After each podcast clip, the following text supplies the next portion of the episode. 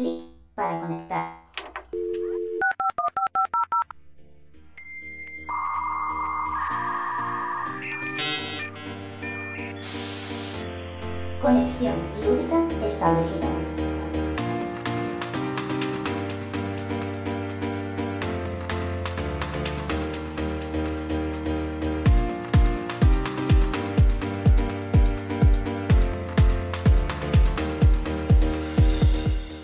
Hola y bienvenidos a un nuevo episodio de Conexión Lúdica. Hoy tenemos un invitado especial, pero primero voy a invitar a voy a invitar, no, voy a presentar a mi compañero desde Asturias. A ti no te invito, tú vienes solo.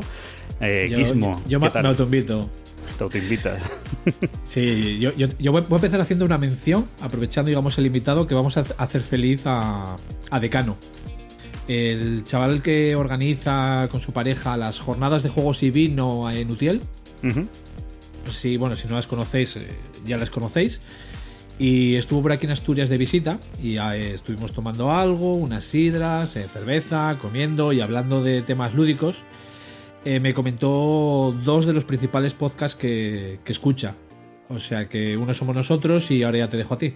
Vale, y nuestro invitado es el autor del podcast, que seguramente es el otro podcast que escucha Decano, que es el señor David Arribas. David, muy buenas. Hola, muy buenas tardes. ¿Cómo estáis? Pues bueno, yo no sé si, si empezar preguntándote, David, si nos escuchas, pero creo que no te voy a poner en ese compromiso. A ver, yo escucho a trozos, es decir, cuando puedo voy escuchando, pues sobre todo eh, a vosotros principalmente también porque sois no solo conocidos, sino porque Fran y yo pues tenemos una amistad, ¿no? Entonces me gusta siempre seguir a la gente con la que eh, me relaciono también a nivel de amistad, creo que es algo muy importante. Obviamente no puedo escuchar todos los programas, ¿no? Ni, ni a vosotros, por ejemplo, ni a Apaga tu Radio, ni a los chicos de único Tu- del último turno, que, que son podcasts que suelo escuchar muy a menudo, pero que obviamente, pues sobre todo con estos tiempos de confinamiento, mi ración de podcast se ha visto mermada. ¿eh? Voy muy atrasado en muchos aspectos. Se, Eh, se- eh, se- se saltan las partes en las que hablo yo. No, es que a ti, a ti no te conozco. No, cre- creo que solamente nos vimos una vez y en todo y de lejos en una CLBSK. ah, mm, ah, pero a lo Pero mejor de yo de lejos. visita, ¿sabes? Sí, sí, Yo iría de visita porque vivo en Alcalá de Henares y si se hicieron aquí en Alcalá, en las pues- pues estarías por aquí, sí, claro. Sí. Sí. Yo fui a ver a estos mongolos y obviamente pues todo Yo- lo yo- que estuviera pues estaría por allí. Pues- sí, no, vamos, no tenemos el, el placer o el disgusto de, de conocernos físicamente ni. Ni No, pero, pero sí que yo te he escuchado, o sea que por lo menos eh, sé más o menos un poco tu palo, ¿sabes? Pues, pues luego me lo cuentas, a ver si, no- a ver si me lo aprendo yo. Bueno, David nos va a acompañar todo, todo este episodio y luego sí habrá la parte central del episodio, el abro hilo va dedicado, bueno, a él un poco, a- aunque queremos charlar con él, una entrevista con él un poquito, pues, pues posiblemente pues porque es la persona que hizo este germen del mundo del podcaster, del mundo del podcast en el mundo lúdico, esa mezcla, ¿no? David, fuiste el primero, el pionero Sí, y además consejero de la mayoría, ¿no? De podcast. Mm, No sé si habré sido el consejero de la mayoría, ¿no? Yo creo que ya, por ejemplo, Paco Gurney ha ayudado a mucha gente también a montar su propio podcast. Eh, realmente yo creo que es algo inevitable, ¿no? Fui el primero, pero realmente podía haber sido cualquiera. Es que ya mm, tú das de cuenta que poco a poco siempre se explora ese mundo, ¿no? O sea, decir que eres el primero, pues vale, sí, eh, tú abriste el camino, pero realmente no, luego no tiene nada que ver con lo que venga después ya todo el mundo puede hacérselo, ¿no? Que es un- una de las cosas chulas de este mundo, que todo el mundo puede participar en su- a su manera. Bueno, eh, lo- luego entramos en detalle porque, porque no es solo eso. O sea, tú, tú por atrás eh, te has preocupado mucho en conocer muchas cosas sobre el mundo del podcasting. Incluso tienes un podcast dedicado al podcasting. Y lógicamente es una persona que, bueno, que, que muchos han recurrido a ti con problemas, muchas veces con problemas. De, tengo este problema, ¿cómo lo puedo solucionar? ¿no? Que, que es un poquito a lo mejor donde inciden más en ti que en otras personas, posiblemente por, por esa faceta de 9 decibelios, ¿no? Sí, bueno, quizás, a ver, ¿no? Ahora forma también un poco parte de mi trabajo, ¿no? Entonces, eh, pues obviamente estamos muy al día, ¿no? En cuestiones técnicas de sonido. Eso está claro. O sea que sí, realmente te tengo que dar la razón ahí.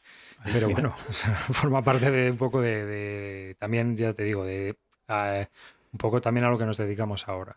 Entonces, bueno, todo, todo forma una bola al final, ¿no? Todo es un círculo y todo se comunica con todo. Sí. Oye, empiezas mal el episodio dándome la razón, eso es malo, David, pero bueno. No. no voy a decir nada, no voy a decir nada. Pero Las bueno, vámonos. Vámonos con vuestro permiso a nuestra primera sección del programa, que es nuestro trending topic y que además viene cargadita de polémica en este trending topic. Así que, trending topic.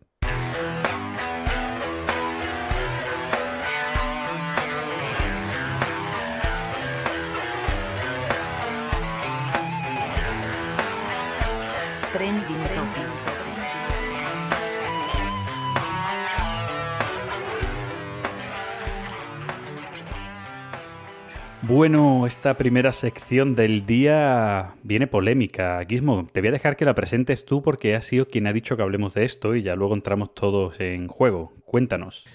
Sí, eh, por, una, por una vez, por una vez estuve un poco al día de algunas cosas que pasan y, y estas cosas y dije yo, bueno, oye, porque podíamos hablar de esto, ¿no? Y a ver, el título, pues mira, no sé exactamente qué título poner al trending topic, pero es el tema de las reseñas editoriales y, re- y reseñadores. No sabes si decir de- editoriales versus reseñadores o cómo va esto. Al- algo así, algo así. O sea, es decir, eh, ese tema de eh, te doy el juego para que me lo reseñes, eh, te pago, no te pago, se considera un pago, me tienes que hablar bien, si me hablas mal me enfado o no lo publico, si soy el reseñador hablo bien para que me des el juego, me hago reseñador solo para que me des juegos, todo eso.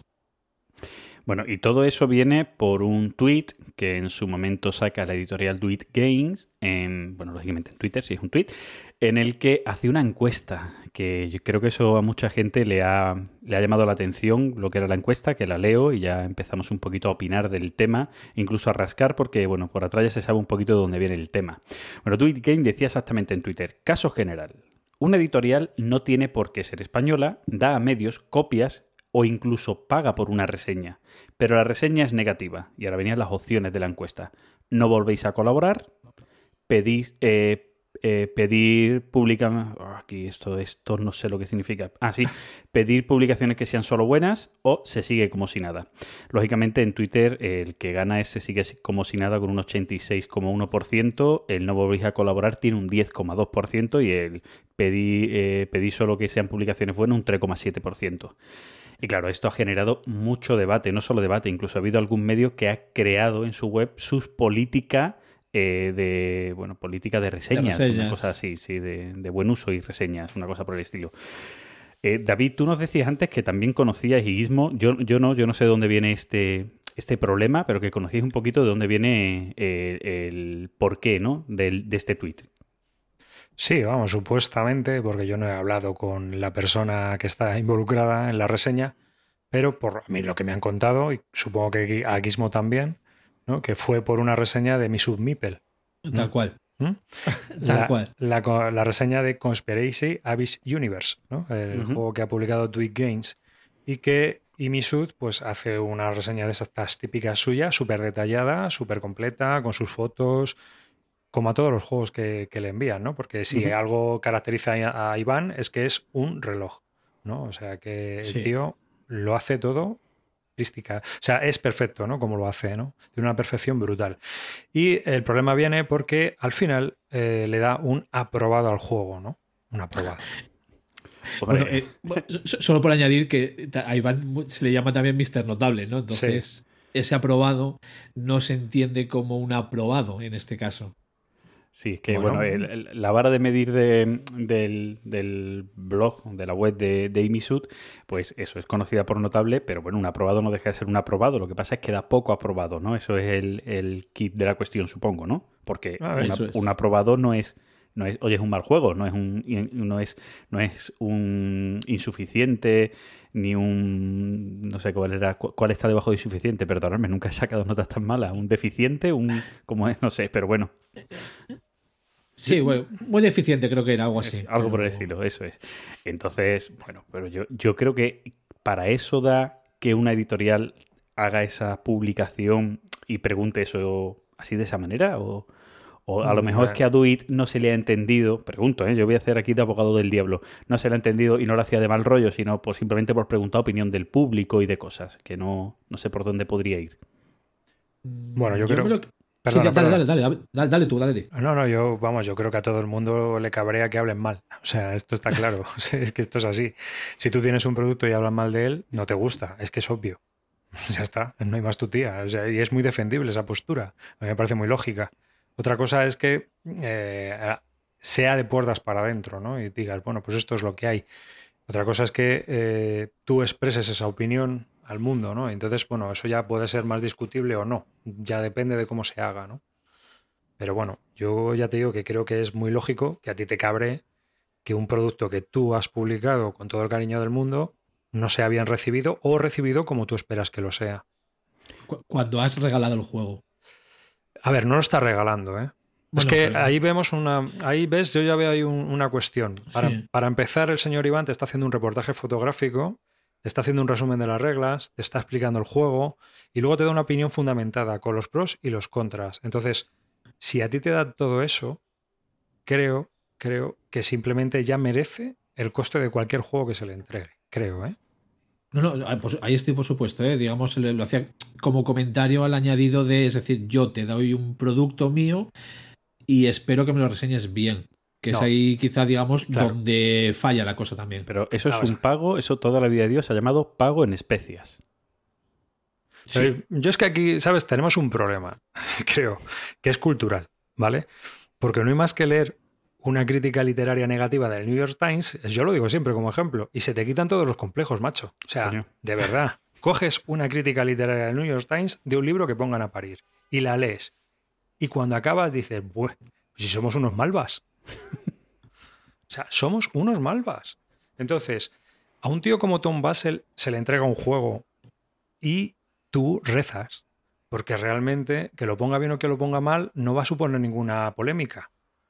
¿Sabes? Hay, una geek list, de hecho, con las reseñas negativas de Tom Basel. Claro, claro. Pero además es que lo peor que le puede pasar a un juego es que no se hable de él, ni bien ni mal. De, de todas formas, yo ahí eh, la- respecto a, por ejemplo, Tom Basel, Rado, eh, Man vs. Meeple y todos estos, cuando les dan un juego, que lo hacen muchas veces en, en Kickstarter, por ejemplo, para la promoción, eh, al margen de que tenga que poner que es contenido promocional, yo la diferencia que veo, por ejemplo, muchas veces, es que cuando te están hablando del juego, solo te hablan del juego, es decir, no, no te dicen, pues esto me parece ni bien ni mal, simplemente esto es así, punto. Y ya tú, como, como oyente, ¿no? como persona que recibe ese mensaje, juzgas si eso te parece bien o te parece mal, ¿no? Imagino, ¿no? Claro, es Exacto, Esto es como la Spielbos. No sé si estáis suscritos a la Spielbos. Lo estuve, estaba, lo yo estaba. Bueno, vosotros sabéis que la Spielbos trae un juego en portada. Sí, Ese, ese juego paga por salir en portada. Hombre, y, luego, claro. y luego dentro viene un reportaje. Y si os dais cuenta, esa reseña nunca tiene opinión y nunca tiene notas. Es decir, te explican el juego, te cuentan la película, te dicen de qué va, cuentan un poco mm, así por encima qué les puede parecer, pero no dan una opinión, ni buena ni mala. Te, está, te cuentan lo que es y punto. Claro, pero porque está pagado. Es decir, es, es un reportaje, es publicidad, es promoción, literalmente. Y está hecho por un periodista, eh, en este caso el número es Paleo, y el periodista que lo hace, que es súper conocido, es Christoph Tirs. O sea, sí, Sí.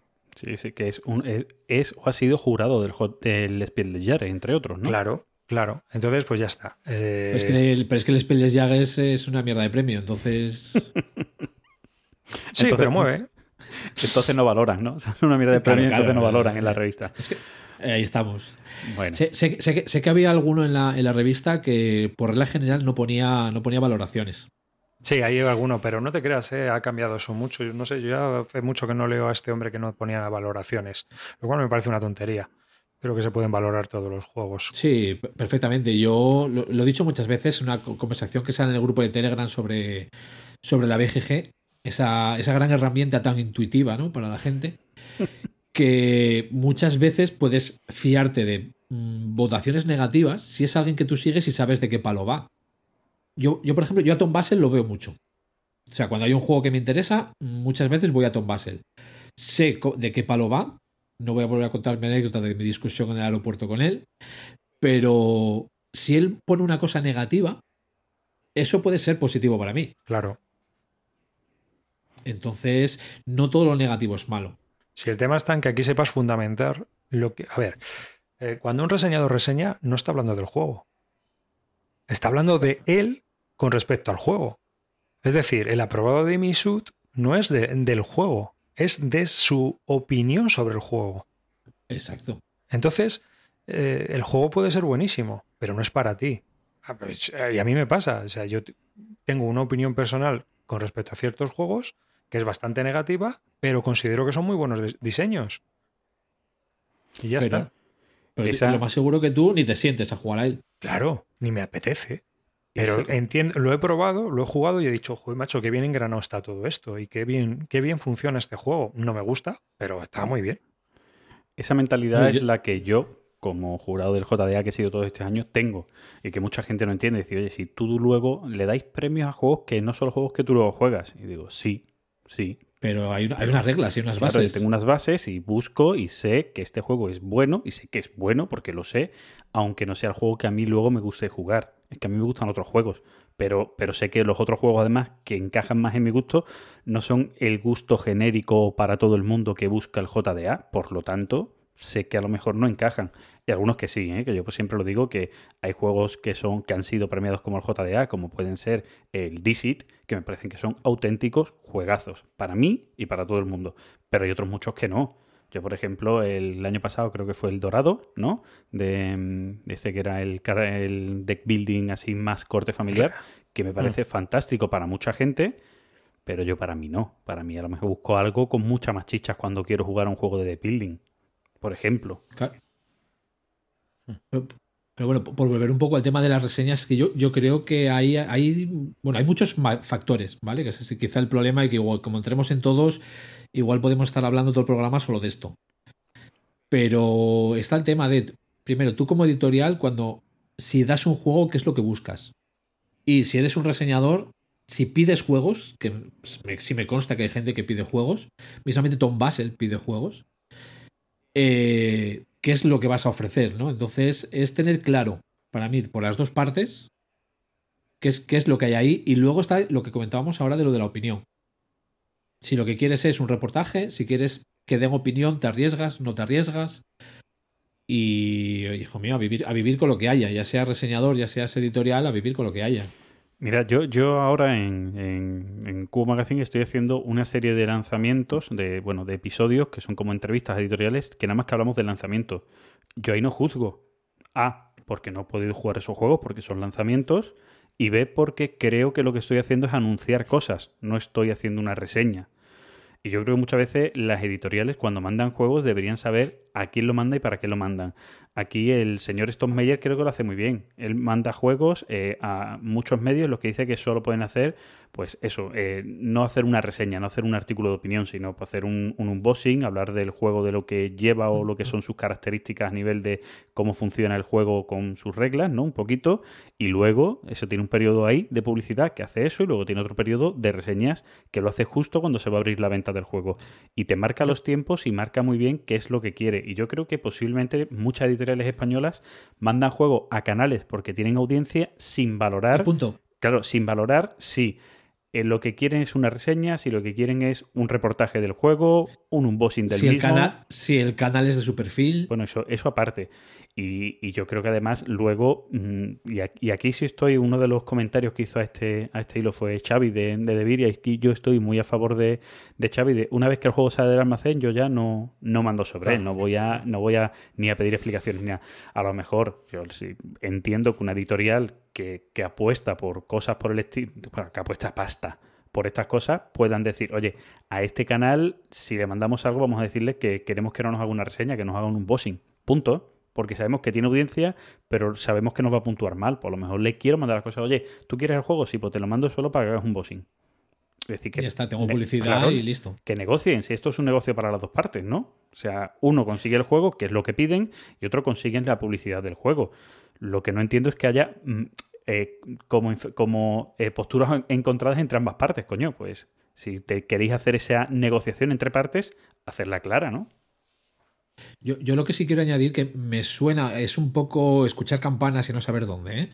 pero sí he visto algún tweet metiéndole caña precisamente a Stone Mayer por no haberse portado del todo correctamente con alguna cosa de estas.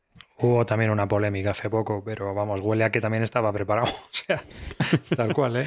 Que puede ser Yo, yo marketing. la he visto de refilón. Puede ser marketing, porque este hombre domina muy bien el marketing.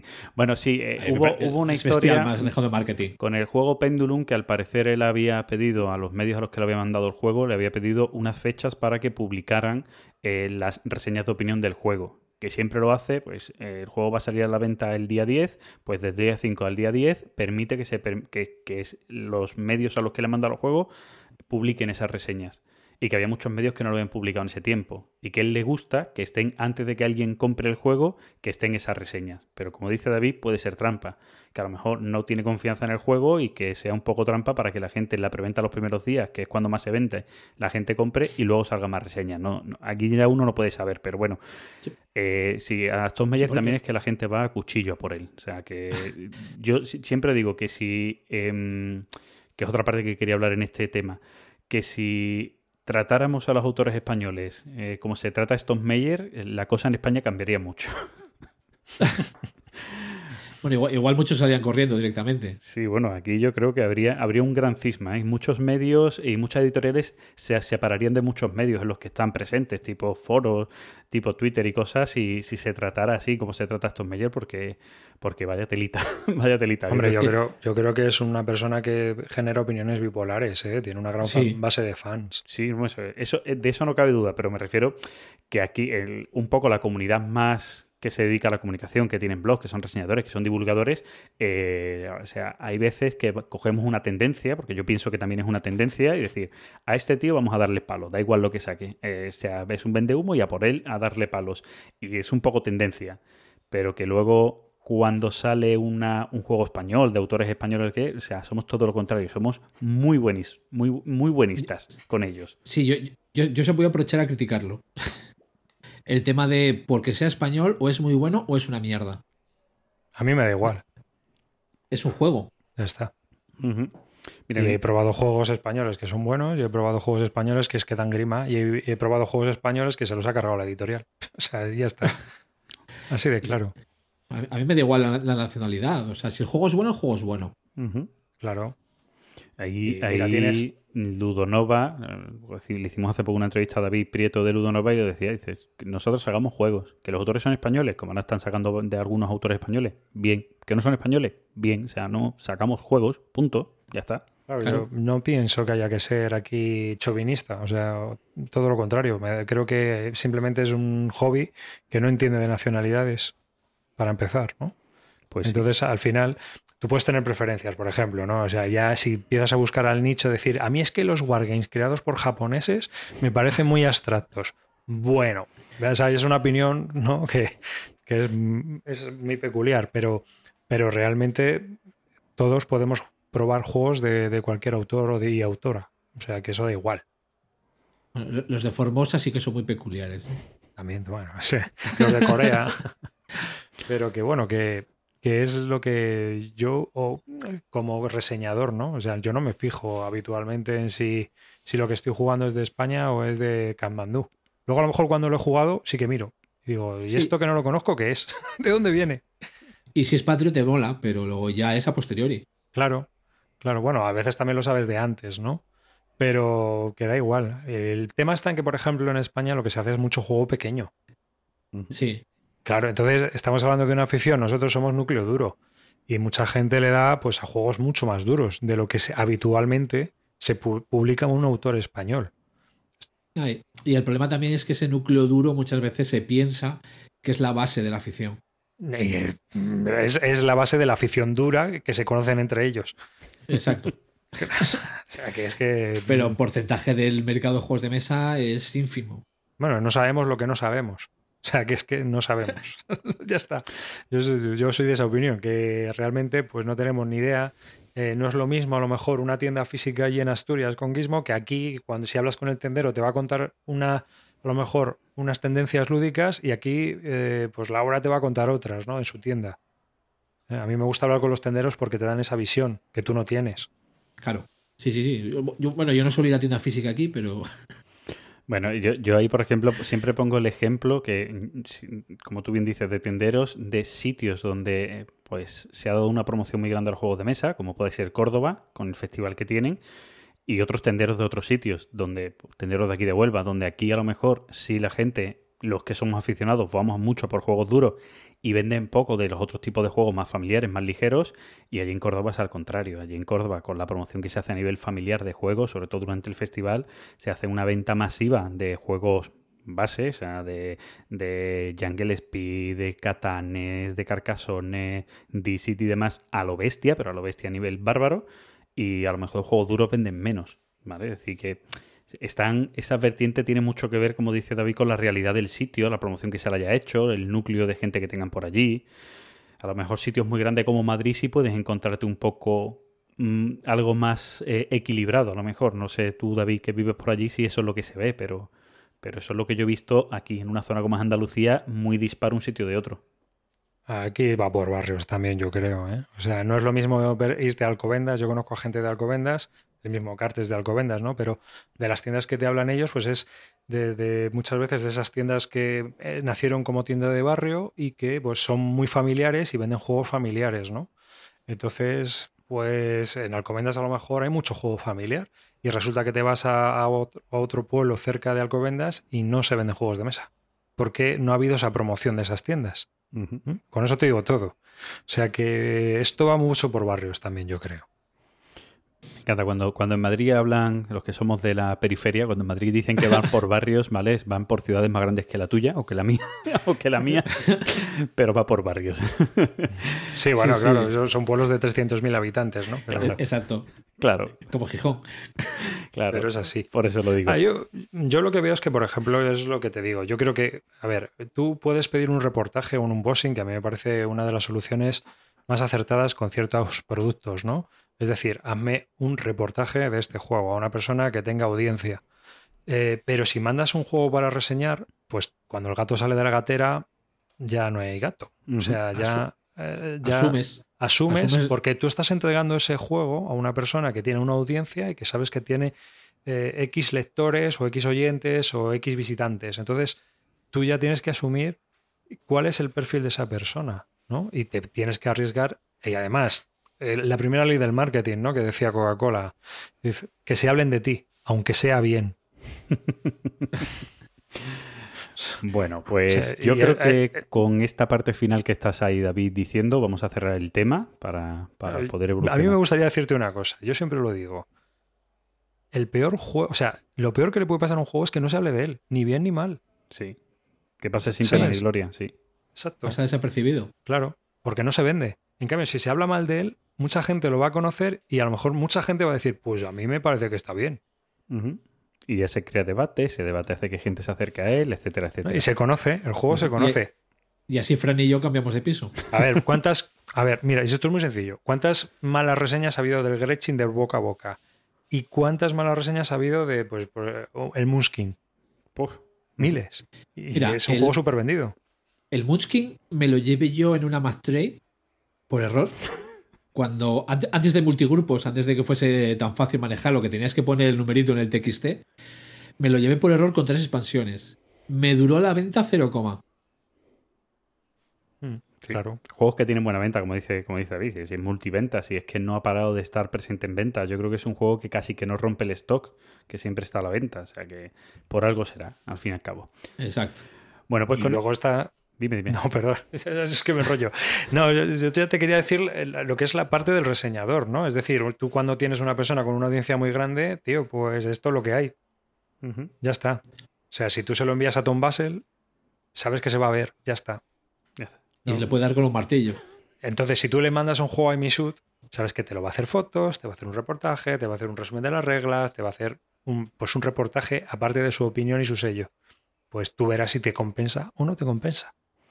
Y, además, eh, que además yo o sea, flipo, vuelvo al inicio y flipo que todo sea porque tenga un aprobado y no un notable. Pero bueno. Bueno, es, es, un aprobado porque en este caso se entiende que ese aprobado es. No es un aprobado, vamos, por decirlo de alguna manera. Pero bueno. Que a la hora de medir cambia mucho, vale. Bueno, ahora sí que sí, vamos a cerrar esta, esta sección, nos vamos a ir a nuestro timeline para hablar de las últimas partidas, de los últimos juegos que hemos estado jugando, así que timeline. Repasando, nuestro timeline.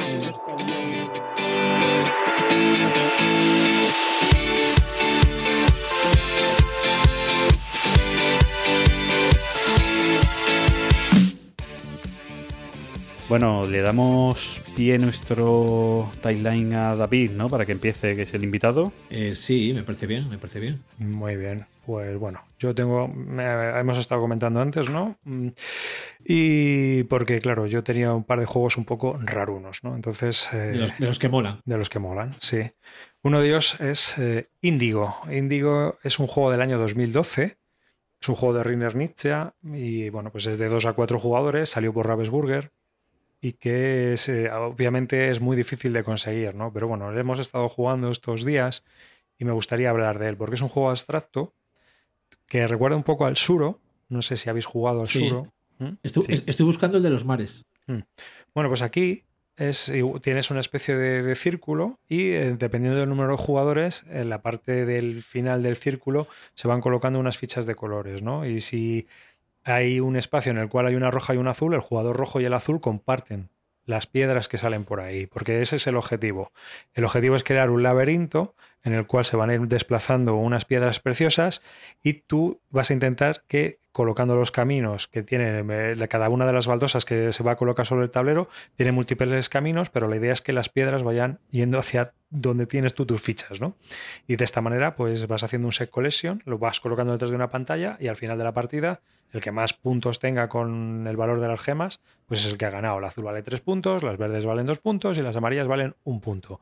Es un juego familiar, se juega en media hora, lo habitual es jugar dos o tres partidas seguidas, es para ocho años o más y lo cierto es que es un jueguecito que estaría muy bien que se volviera a sacar porque como juego familiar yo creo que es muy recomendable. Me- me- mejor al suro, ¿no? Por lo que te entiendo. Sí, sí, sí. Sí, le da como un twist más, ¿no? Con el rollo de los desplazamientos, conseguir los puntos. Obviamente a cuatro jugadores es súper caótico, no es muy ¿A- controlable. ¿A, a dos? A dos es mucho más controlable, claro, porque ah, al ir generando los caminos uno a otro es mucho más difícil que alguien te robe una piedra. Pero a cuatro hay que jugar con que algún interesado te ayude. Y, de- y Sí. diga, bueno, pues si no me la puedo llevar yo, por lo menos nos la llevamos dos. O sea, la com- compartimos la victoria. Entonces, se crean como semi-equipos y eso está muy guay. No lo ves, no lo ves en la primera y en la segunda partida, pero cuando llevas jugando unas cuantas con tres o cuatro jugadores, se crea esa dinámica de ir haciendo alianzas temporales, ¿no? y, y eso me le me da gusta un- esa mecánica a mí, me gusta esa mecánica. Sí, pero bueno, son alianzas temporales que te dura lo que tardas en dejar la baldosa, claro, porque Sí, sí, sí. en cuanto coges otra, como esa baldosa te venga bien a ti, vas a decir, mira que va a ser que no, ¿no? Y al final, pues eso, vas moviendo las piedrecitas y van saliendo por el, por el circuito de- del final y te puede ocurrir también que hagas que se choquen y se destruyan y nadie se lleve los puntos, ¿no? Si ves que alguien se va a llevar la azul y tú puedes destruirla, pues eh, vas a destruirla antes de que alguien se lleve tres puntos. O sea que está curioso, muy... Tiene mucha interacción, es familiar y es un muy buen abstracto, un euro abstracto de estos, muy chulo. ¿Mm? Yo, Sí. yo lo, he lo he tenido muchas veces en el punto de mira y no sé por qué al final no le acabé dando al, al comprar. Y, y precisamente por esa comparativa con el Suro, que es un poco lo que buscaba. O sea que bueno, igual, igual si lo vuelvo a tener a tiro, Eh, Date cuenta que es familiar, ¿eh? ojo, cuidado. O es, sea es- para jugar, es para jugar con mi mujer sobre todo. Pues entonces sí, un juego como este de este tipo, pues está muy bien. Otra cosa es que luego le tengas alergia al doctor, pero bueno, que eso ya... No, bueno, bueno, lo ahí- justito, lo justito. A ella eso es inevitable, ahí no se puede. Las intolerancias lácticas, eh, pues eso ya Tiene- tú... Tiene tú- juegos muy buenos, tiene juegos muy buenos. ¿eh? Hmm. Sí, sí, sí, pero claro, 600 juegos, pues alguno tiene que ser muy malo. Eh, es, es la churrera, la churrera de los juegos. O sea, Eh, yo le doy creo la que- churrera y saco... ¿A ti no te da la impresión de que yo creo que ya no, él no publica, o sea, él realmente no es autor de muchos de los juegos que han salido últimamente? En su día decía que, bueno, que tenía en un cajón no sé cuánta, no sé cuántos reglamentos, pero el, o quizá la crítica es que quizá hace tiempo que los que estamos aquí en el mundillo eh, no lo vemos como diseñador de juegos, como que ha pasado esa parte de jugador. Es decir, él no ve la industria como juegos de mesa, sino lo ve como industria. Sí, Y eso es lo que nos duele. A mí no es que me duela, a mí lo que me duele Bueno, es que te- entonces, claro, no saca juegos Que nos. para los amargados como nosotros, ¿sabes? Porque, Eso está. porque, claro, no tienes un Yellow and Yasé, que no, que es lo último así gordo que ha sacado, tienes un Tajuto. Entonces, Bueno, Babilonia está ahí en un punto medio. sí, pero es, es ¿no? muy sencillo Siempre. de explicar. Tiene dos páginas. En realidad, ¿qué, ¿cuántas páginas de reglas son en Babilonia? A Cuatro. mí Babilonia me parece que es un juegazo, ¿no? Pero creo que, claro, no está a la altura de un juego duro de esos antiguos suyos, ¿no? Como el Tigris y el Éufrates o el, el Yellow and Yasé, el Taj Mahal, cosas así que son quizás, El Ta- el Taj Mahal es una maravilla. claro, que son más sesudos, ¿no? Que aunque son sencillos, son sesudos. Sí. Eh, Entonces, yo creo que la crítica va más por ahí, que, que, eh, digamos, siempre se le comparó con Kramer, ¿no? Con el Kramer con K. Hmm. Y era como el Kramer es, es el abuelete simpático que te hace los juegos y que vive el, y que vive el mundillo. Inicia como que está pensando más, le ves los ojos con el dólar, ¿no? Con el símbolo del dólar. y entonces ese, corazoncito de jugador es como que dices tú, "Ah, qué mala persona es el diablo, ese... Aunque el juego haga juegos buenos, por supuesto que hace juegos buenos. Pero yo creo que va un poquito ahí. el Pero tema yo- de- eh, lo que veo es que eh, últimamente creo que él no hace los juegos, los hace su grupo y él los firma. O sea, esa es la impresión que yo tengo. el esto. Sí, sí, tranquilamente. ¿eh? Y luego, bueno, que también se.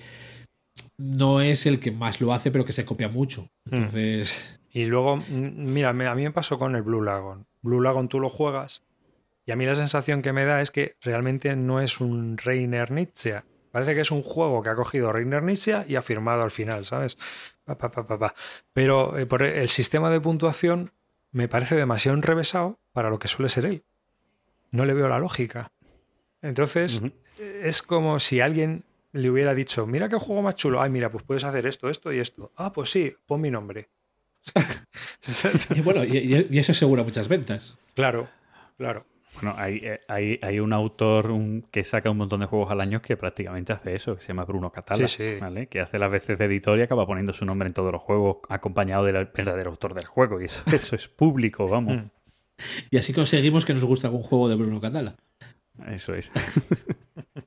bueno, Reiner inicia últimamente, vamos, lo, lo sé por las conversaciones que he tenido con la gente de Ludnova, que se centró mucho en recuperar todos los derechos de sus juegos y gestionarlos completamente él como empresa. Como ¿no? ¿vale? De- eso es, ¿vale? Eh, y sobre todo por los problemas que tuvo legales con, con lo que era la saga del juego genial, que tuvo problemas gordos, que es más, que se ha quedado sin el nombre de- del, del juego, sin el nombre genial o Ingenius. Ambos dos nombres los tienen comercialmente otras empresas y él, bueno, recuperar los derechos de esos juegos, aunque ahora le haya cambiado el nombre, al nombre este de Axo, este de Marras y, y volver. Y yo creo que todo eso lo ha tenido apartado, porque hasta unos años que no publicaba prácticamente, que se reeditaban juegos suyos, pero él no sacaba novedades.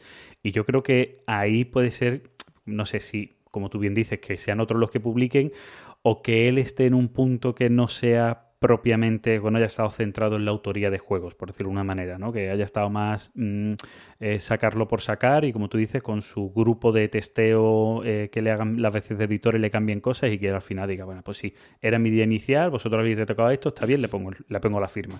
Puede ser. Sí, sí, yo tengo toda esa impresión, vamos. Es que desde el Lama, es que, o sea, ves lo último que están sacando, lo tengo aquí ahora en la BGG, y realmente Babilonia, eh, Sum- el Sumatra que viene Sumatra, ahora. que viene ahora, y después, pues ya nada, My City, el Legacy este que sacó también con, con Cosmos, ¿no? Me parece. Sí, sí, pero ese sí tiene mucha pinta de ser de él propiamente. Claro, ¿eh? claro. De, de esa parte que él tiene de explorar, decir, hay una mecánica que todavía no he explorado, que es esta del Legacy, voy a ver cómo la hago yo en mi, en mi juego. Y bueno, ves que la parte del Legacy es una mierda, pero, pero Pero tiene el nombre de estilo. Sí, se nota que no es su estilo, pero que el juego sí es suyo, sí, es un juego muy suyo, muy de colocación de los setas con una simpleza máxima, pero con su historia, eh, ahí se ve muy inicia, para mi gusto. ¿eh? Mm. Sí, sí, pero vamos, ya ves, para 2021 pues, pues solo tiene anunciado dos juegos. El de las ballenas, este, el de cartas y el de, el de tablero que anunciaron los chicos estos de Grail Games. O sea que realmente yo no veo y duro, olvídate. Medici de Dice Game, Miau, Phantom Sea, Echoten Totem 2, el gu- agujero de gusanos espacial este. O sea, no hay nada. Sumatra No, no, no. es lo único que está anunciado este año. Y, y es un juego de corte familiar, como todo lo que hace Ludonova. Claro. Bueno, familiar o ligero, euromedio, como mucho. No llega a ser un juego más durete. Pues eso, ese y de, y My City. O sea que, o de City. My City. Así que así está, Reiner Nietzsche. Bueno, pues Gizmo, dale tú con tu siguiente. ¿Le doy yo? Mira, pa- para no repetirme, porque en la anterior timeline hablé del 18 Chesapeake y del Imperial Struggle. Y los he vuelto a jugar, pero voy a traer otros dos. Y digamos, ya, ya los sacaré un poco más adelante, ¿no? Voy a hablar del Prehistory. Que es un euro. Si no es del 2018, es del 2017. ¿Vale? Eu- Euro típico de, de acciones, de somos una tribu prehistórica, y tenemos que conseguir muchos puntos de victoria, porque ya sabemos que en el, neolítico sin un punto de victoria no podías vivir. Y para ello lo haces pues o cazando, pescando, pintando, eh, bailando rituales, cazando. Entonces el, el juego se desarrolla durante cinco rondas y cada ronda tiene las cuatro estaciones. La primera estación es la típica de recolectar, de conseguir eh, cositas. La última es, tiene un mapa donde te vas moviendo y, cogiendo cosas. Y la de primavera y verano es donde coges cubos para, para hacer las diferentes acciones. Porque todas estas acciones, que, que todo esto que iba comentando son las diferentes acciones que puedes hacer. Eh, decía que es típico porque tiene cosas que me han gustado en la mecánica, pero no me ha dejado una sensación de no, repetir sí, repetiría sin problema, pero no de no sé, no- es más, no sé si sacarlo lo más seguro que salga a la venta. El tema de las acciones es con cubitos, ¿vale? Cubitos de diferentes colores y en primavera para hacer las diferentes acciones tienes que ver eh, qué acción quieres y de qué color son los cubitos que te exigen. Luego en verano es lo mismo, pero te cambia el razonamiento. Sino que en vez de buscar. eh, ahora, voy con un, pequeño ejemplo, ¿eh? Para, para explicarlo un poco mejor, porque sea un poco más claro. En verano, esos cubos ya no te importa esos colores, sino que si vas a un sitio concreto, son cubos de un color. Vamos a poner un ejemplo. Tiene unas rueditas muy chulas que van girando con los diferentes cubos de colores. Si vas a pescar, eh, para pescar hay tres cubos. Eh, pongamos que es el, el amarillo, el rojo y el azul. Pues si vas a pescar, necesitas cubos amarillos, rojos y azules, dependiendo del pescado que quieras. Pero si vas en verano, necesitas cubos azules porque la acción de pescar es la azul. Entonces ahí ya, bueno, un poco mareo el tema donde tú quieras, pero tiene mecánicas guapas porque en primavera de la que haces las acciones tienes que pagar unos tributos a los aldeanos. Este tributo que pagas es un cubo que lo pones en un espacio central y esos, esos cubos del espacio central son los que luego se van a coger para las acciones de verano. Y si no os habéis enterado de nada, es lo que pasa, nada más que te lo expliquen.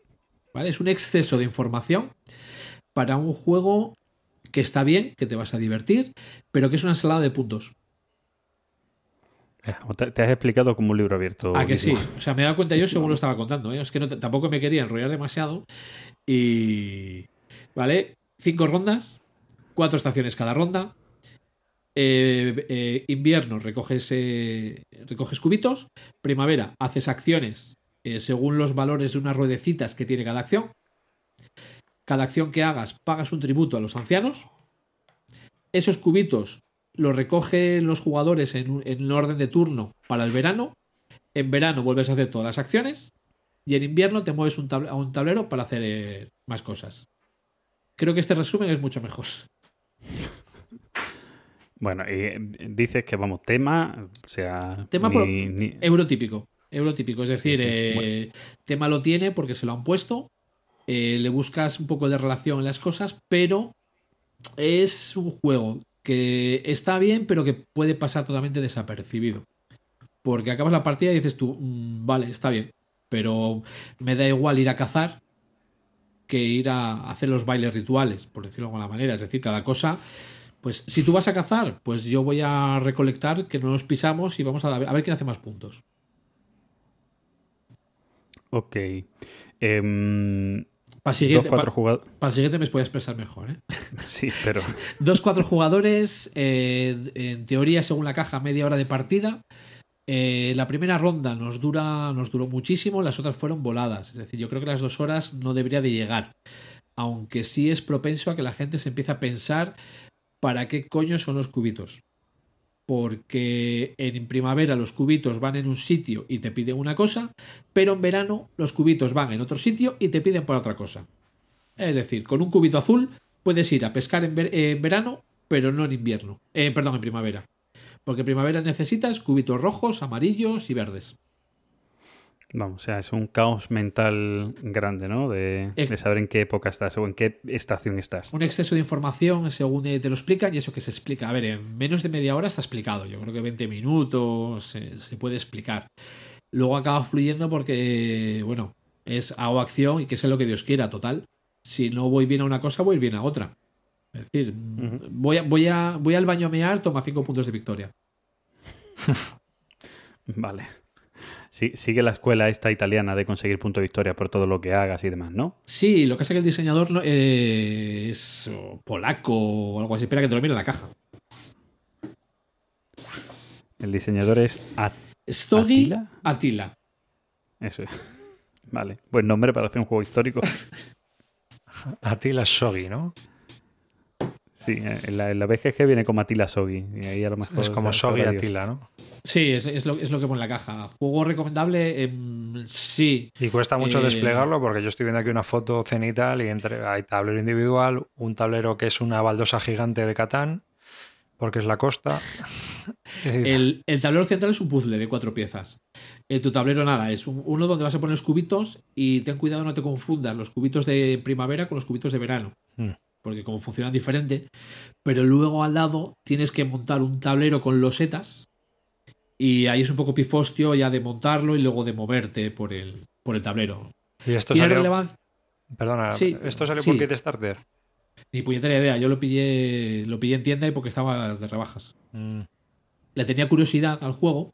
A ver, no me parece un mal juego, ¿vale? No me parece un mal juego. Pero ahora mismo no es lo que yo estoy buscando en un juego. Interacción En la ficha de- casi nula.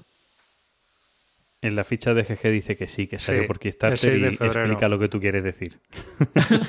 Yo ya digo, lo pillé en tienda por eso, o sea, por- porque estaba rebajado, porque es un juego que, que es carete, vale, trae mucho componente, trae mucho componente, el componente está bien. Eh, la idea del pago del tributo está muy chula, lo de las ruedecitas que giran para cambiar el pago también está chula, pero el resto es olvidable. Vale, a nuestro público estadounidense le digo que lo tenéis por 20 dólares en BGG, ¿vale? Ponlo un poco más caro, hombre. que De momento está la más trade. Bueno, yo lo, lo de- lo dejo dicho ahí. Aquí en Europa está por 50 dólares lo puedes conseguir, ¿vale? Yo lo voy a vender un poco más barato. vale. Bueno, tiro yo con el mío, ¿no, Gizmo? Venga, dale. Bueno, yo voy a hablar de, de un clásico. De, para mí, para mí, ¿vale? Que sé que me van a atacar con esto. Para mí, el juego bueno de Donald X Bacarino, ¿vale? Que no es el dominio, El Kingdom sino el Kingdom Builder. Ah, Eso es. ¿Y qué te va a pegar? Bueno, gente que digan que, que su juego bueno es el dominio, ¿no? El dominio es donde inventó una mecánica, pero, Eso pero es, su el- juego bueno es el Kingdom Builder. El Dominion no es un juego, es una mecánica. Eso es. bueno, Kingdom Builder, para el que no lo conozca, es un juego de corte también familiar en el que eh, vamos o tenemos que eh, intentar eh, que nuestra tribu se expanda por el, por el mundo, ¿vale? O domine el mundo a través de esa expansión que hace. Básicamente es un juego donde vamos a colocar muchas casitas.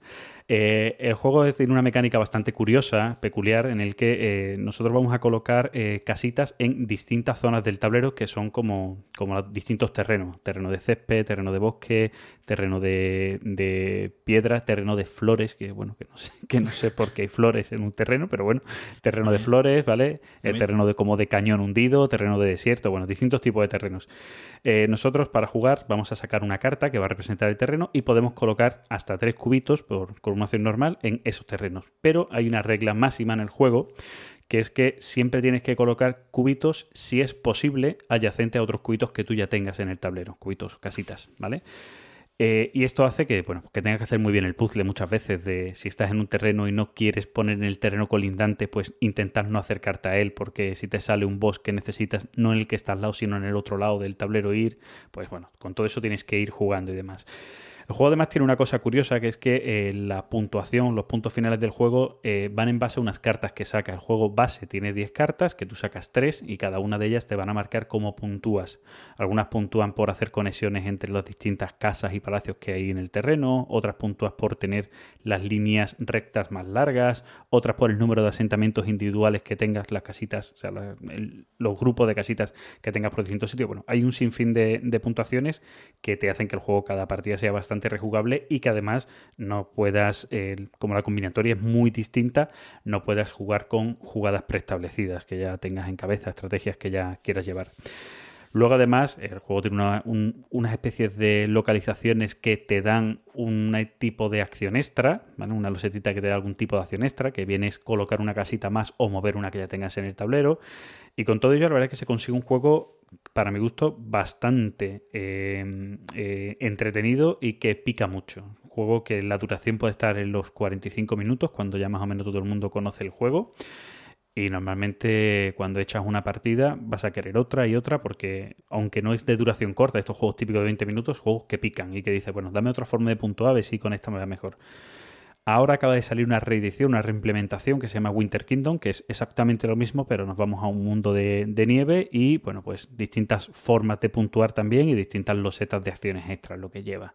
Que yo no sé, no sé si vosotros lo sabéis, si es eh, juntable con el Kingdom Builder, si se pueden unir. Mm, Ni idea. Yo, yo iba a decir que la aplicación funciona muy bien. Sí, sí, la verdad es que el, el- el juego en aplicación mola mucho. Pero de- del Winter Kingdom no tenía ni idea.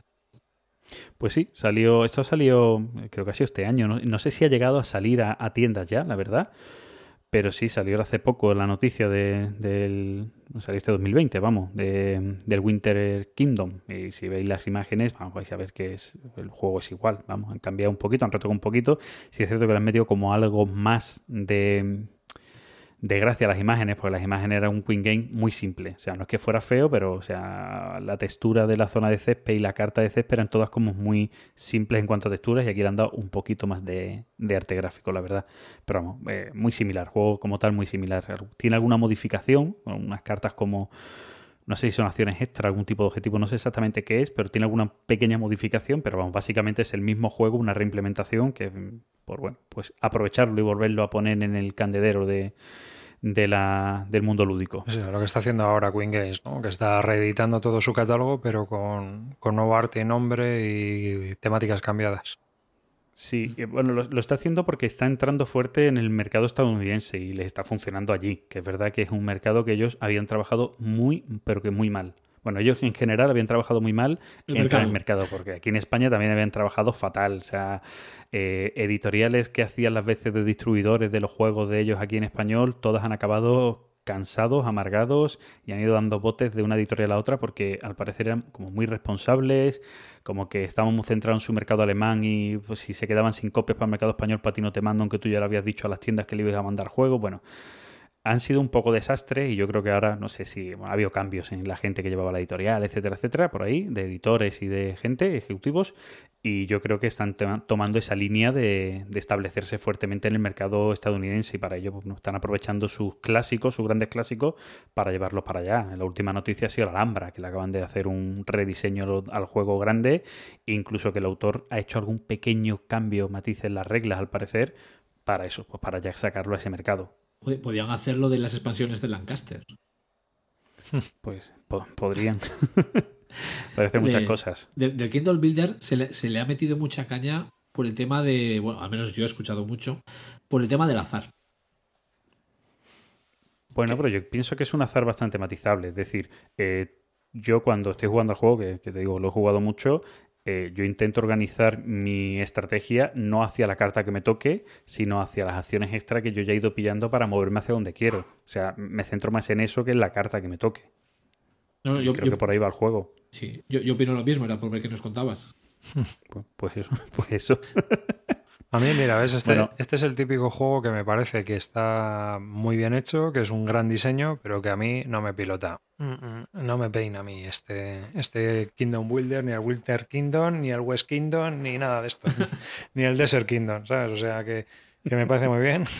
que si lo tengo que jugar, lo juego porque me parece que es un muy buen juego, pero que yo no lo voy a tener. ¿Ves? O sea, esta es mi opinión personal. No, es un, es un abstracto que a mí. Pues vale. Sí, porque el tema, el tema también, porque dicen que lo tiene. Claro, claro. Tema- o sea, tema- es- tema ninguno. No, eh, este nuevo mola más porque hay vikingos. Entonces, ya con gráficos de vikingos.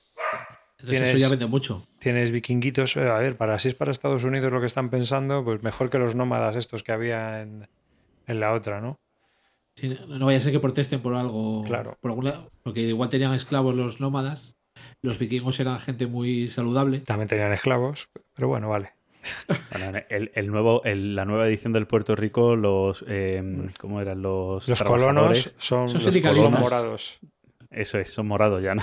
Ahora, ahora son sindicalistas. O son de Podemos, ¿no? O algo por el estilo. Son, son de la CNT, ¿no? Bueno, Directamente. eh, bueno, pues este es el Kingdom Build, un juego de 2 a 4 jugadores. Escala bien, es un juego que escala, la verdad es que escala muy bien. Y, y bueno, pues Donald X Vacarino, eh, de Queen Games, eh, tiene reglas en español porque Queen Games hace ediciones internacionales y es un juego que suele estar bastante a la venta. Últimamente sale más con las ediciones estas de, de Big Boss que el juego básico, pero vamos, que lo podéis encontrar por cualquier lado. Mm. Vamos con la segunda, con el segundo juego de, de David, ¿no? Vale, bueno, pues yo os voy a hablar de. He empezado a jugar a Labyrinth de War on Terror 2001. Tan, tan, nunca se sabe cuándo acabará esto. Eh, Entonces. por- porque no me deja a mí el poder, si no. O sea, bueno, ¿de qué va Labyrinth? Labyrinth es un juego asimétrico en el cual un- es para dos jugadores. Está publicado por GMT y su diseñador es Volko Runke, que trabaja en, en ala- en- como analista, creo que también, eh, militar o Sí, en alguna agencia.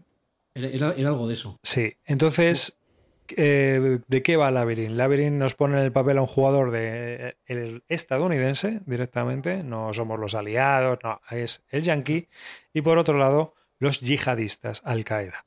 Y entonces eh, el objetivo de Estados Unidos es crear la paz mundial ¿no? y distribuir su democracia a golpe de guerra en Oriente Medio consiguiendo pues recursos y obviamente también buenos, buenos gobiernos, ¿no? Mientras que el yihadista lo que tiene que hacer es empobrecer a los gobiernos y conseguir el Estado Islámico.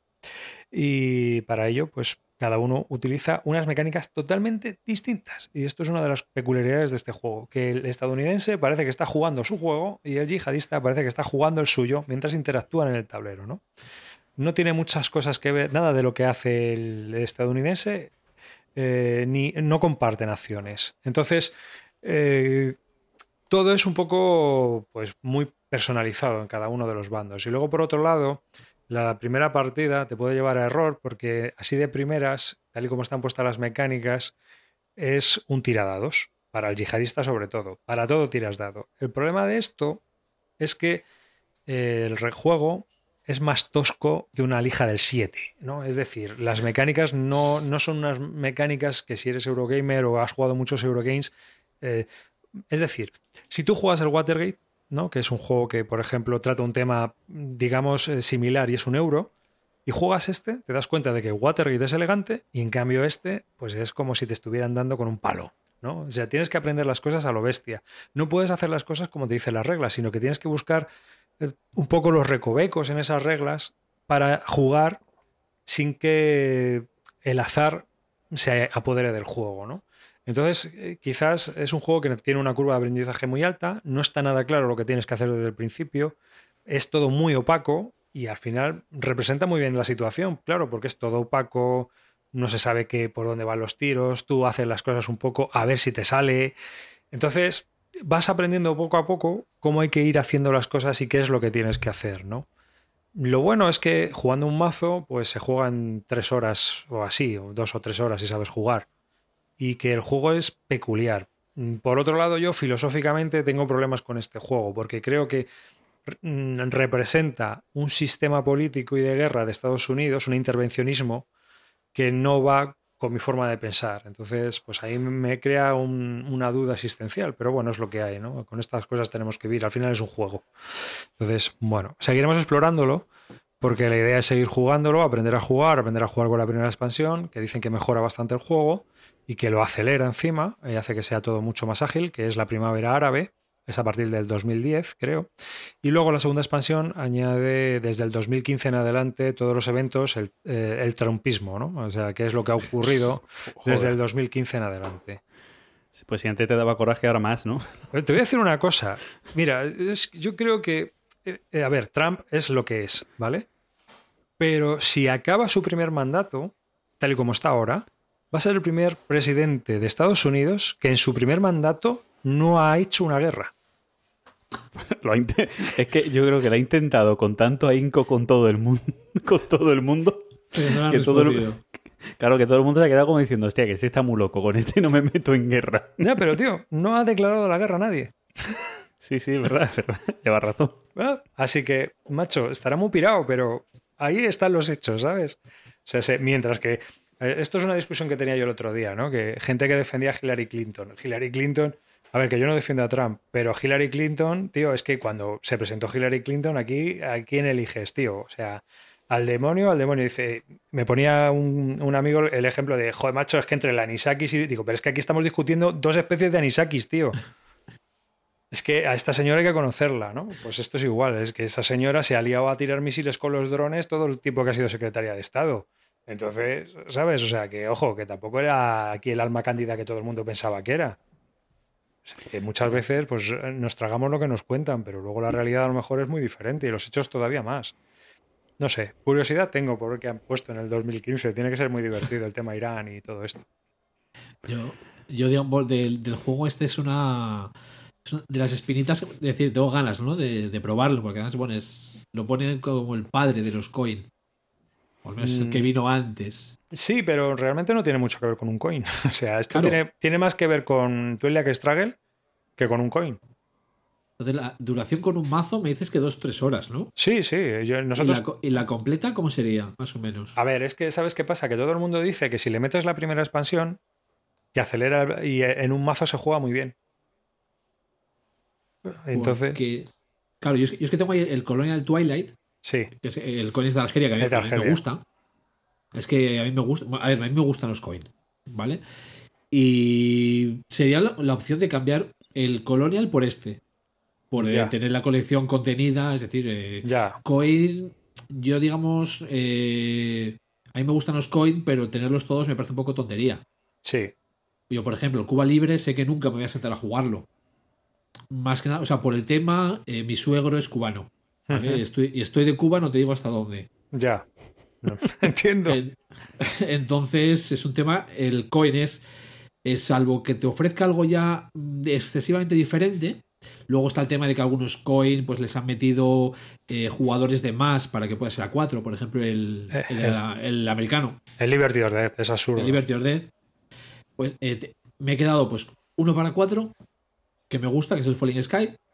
Uno para 2, que tengo el Colonial Twilight, que el tema no me decía nada, pero el juego me, me gustó. Entonces, y bueno, me haré con uno para 3. Me gusta el de Filipinas, la verdad. Entonces, eh, ahí la cosilla de cambiar el Colonial por el, por el Labyrinth. Mm, ya. Bueno, pues yo ya te creo eh, que como interesante es interesante, pero yo también te digo que en una partida o dos o tres no lo vas a ver. Esto hay que jugarlo, ¿eh? Para que Sí, sí. veas, sobre todo con el bando yihadista, cómo tienes que trabajar, porque realmente al final tienes que ver cómo, cómo usar eh, lo- las acciones que tiene el yihadista sin que te perjudique tirando dados. Porque él tira dados para todo. Me muevo, tiro dados. ¿no? Pero hay una manera en que puedes mover sin tirar dados. Entonces, siempre la- tienes que buscar la ventaja de no tener que tirar el dado, ¿no? Es la versión wargamera de los Eurogames. Puf, pero es que esto es un festival del azar. Entonces, Voy a mear, tiro dados. Si eres Eurogames, voy a mear 5 puntos de victoria. sí, es, es algo así, ¿no? Pues, eh, eh, pero claro, el, el tema está en que tus posibilidades también es tiras tres dados como mucho con tres o menos de posibilidad. O sea, es decir, al final estamos hablando de que tiras tres dados contra un 50% de posibilidades cada dado.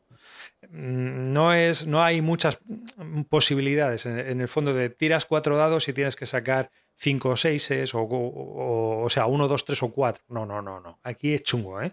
Puedes tirar varias veces y no sacar absolutamente nada. Se te mueren todos los yihadistas por el camino, las células. Entonces, pues es lo que hay. Te lo Me tienes lo, que voy- me tomar lo voy a poner en el probar antes de comprar. Bueno, tienes también la versión, que no sé si le das eh, en Steam, Basal. Yo Eh, juego más por Basal. Pues em, eh, bueno, el juego está en Steam, que ahora está un poco parado, pero ahí lo puedes probar también contra inteligencia artificial y por Basal, pues por supuesto también le puedes dar. Pero vamos, mm, yo es que no te puedo decir porque a mí los coin no son juegos que me gusten mucho. Aunque a lo mejor a dos el Colonial este Struggle no se vaya Funciona mucho de bien, ¿eh? tiempo. Es que si no se va de bien. tiempo y más o menos lo puedes jugar y a dos, pues a lo mejor sí que te diría que sí. Pero yo solo juego Liberty or Dead y a mí me pareció un infierno. El, el Colonial yo te diría que una sesión de 4 o 5 horas te lo puedes ventilar. Entonces, bueno, Al, al- al completo, ¿eh? La campaña completa. ya, ya, ya, ya. Pues entonces guay, claro. Este es más corto con un mazo. Si juegas tres mazos, yo creo que se hace muy largo y muy repetitivo, ¿no? O sea, no sé. Yo creo Vale, que esto es para eso jugar. último, eso último es lo que menos me convence. Ya, ya. Yo creo que es para jugar con un. A todo el mundo dice que es métele la primera expansión y juegas a un mazo. Esa es la opinión generalizada de la gente que juega mucho. O sea que Yo- es lo único que te puedo decir. Sobre este solo puedo aportar que, que lo tuve, ¿vale? No comprado, sino en cambio de más trade, lo tuve, me leí las reglas y lo, y lo cambié en la siguiente más trade. ¿vale? hostia, No. la de dados que hay que tirar aquí, ¿no?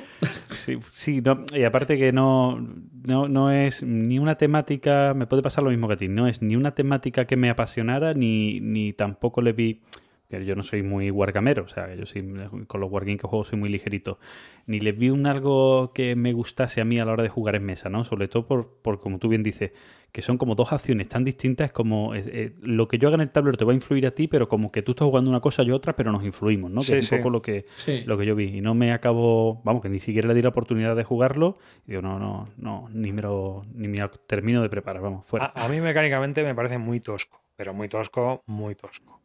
Esa es la impresión que yo tengo. Ahí los coin sí que tienen un- unas mecánicas mucho más elegantes.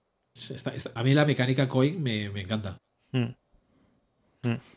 Pues aquí ya te digo que te vas a encontrar. Lete las reglas. A ver, a ver, porque ahora, ahora mismo me estoy leyendo las de 1882, a ver si, si lo juego online, que, que yo creo que es el siguiente 18XX que me llega. Sí. Y luego, no- luego no sé si meterme con el 18 Irlanda o ya empezar a probar este. Pues míralo, pero vamos. Ya Sí, te digo sí. yo que muy agradable no es. Hay que, da- hay que invertir. Eh, te tiene que gustar el tema, yo creo, e invertir un poco en aprender a jugar. El, el tema me llama un poco más que lo de Argelia, pero bueno, luego, claro, el de Argelia se ha conseguido que leyese la, que leyese la historia de- a posteriori. Entonces, bueno. Incluso ver la peli, ¿no? La caída de Argel. No, fue directamente leer. O sea, no, no he visto película al respecto. Ahí, pues la peli es muy buena, ¿eh? Sí, sí, esa peli es muy chula. Sí, es una de las mejores pelis bélicas que hay. La batalla de Argel. Me la, me la anoto también. Pues sí, es una película muy recomendable. Mm, cre- creo, estaba financiada, no sé si era por Italia o por Francia, ¿no? Quien hizo la película, si yo no recuerdo mal. Que era. O Italia, ¿no? Que era. El, aquello era francés y fueron los Sí. italianos Sí. que hicieron la película, que estaban en contra de. Francia, una cosa por el estilo. Mm. Y la verdad es que es curiosa porque eso era la guerra allí en Argel visto, se ha visto, o con la visión de alguien que quería joder a los, a los que franceses. tenían la- a los, los coloniales de allí. O sea que y estaba guay. Y está guay, está guay la, la visión de la peli. Bueno, eh, juego dice que para Eh. uno para dos. ¿Tú cómo lo estás jugando, David? ¿Estás jugando a dos? ¿A uno? Estamos jugando a dos. Estamos jugando a dos. A uno tienes que jugar con un bot de estos, con un diagrama de flujos que debe ser una. Yo, mm, bueno, eh, eh, mi oponente que estaba lo está haciendo, pero vamos, a mí, me es- yo cada vez que veo un diagrama de flujos de esos, yo soy jugador de solitario esquizofrénico. Entonces me, me localizo y voy cambiando de bando, pero ver un, un diagrama de flujo de estos se me pone negro. Yo, le- yo le comprendo en algunos casos. Sí, no, es que, vamos, no sé, los coin que también los tienes, ¿no? Sí, sí, por eso, por eso. He llegado a jugar el Falling Sky con los cuatro bots. para Fíjate, cómo- para ver cómo iba, ¿no? Sí. Joder. Lo, lo que te sirve el bot eh, te da un poco la idea de, de esa facción. Claro. Entonces, ¿Qué es lo que hace? Porque al final los coin también son muy asimétricos. Exacto. Yo creo que quitando el Falling Sky, el resto son totalmente asimétricos. Sí, porque tienes en el Fallen Sky tienen los romanos, pero luego las otras tres tribus tienen que ser parecidas, ¿no? Las acciones principales de las tres eh, tribus son iguales. Mm, Y cambian las especiales. claro. Claro, claro. No, yo es que, claro, ya te digo que yo solo. A mí, llevarme la atención de coin me llama la atención Fire in the Lake, el de Vietnam. que creo que puede ser interesante. Y este de que has, el que has comentado tú de, de la, de Argelia. Son los que más me llaman la atención.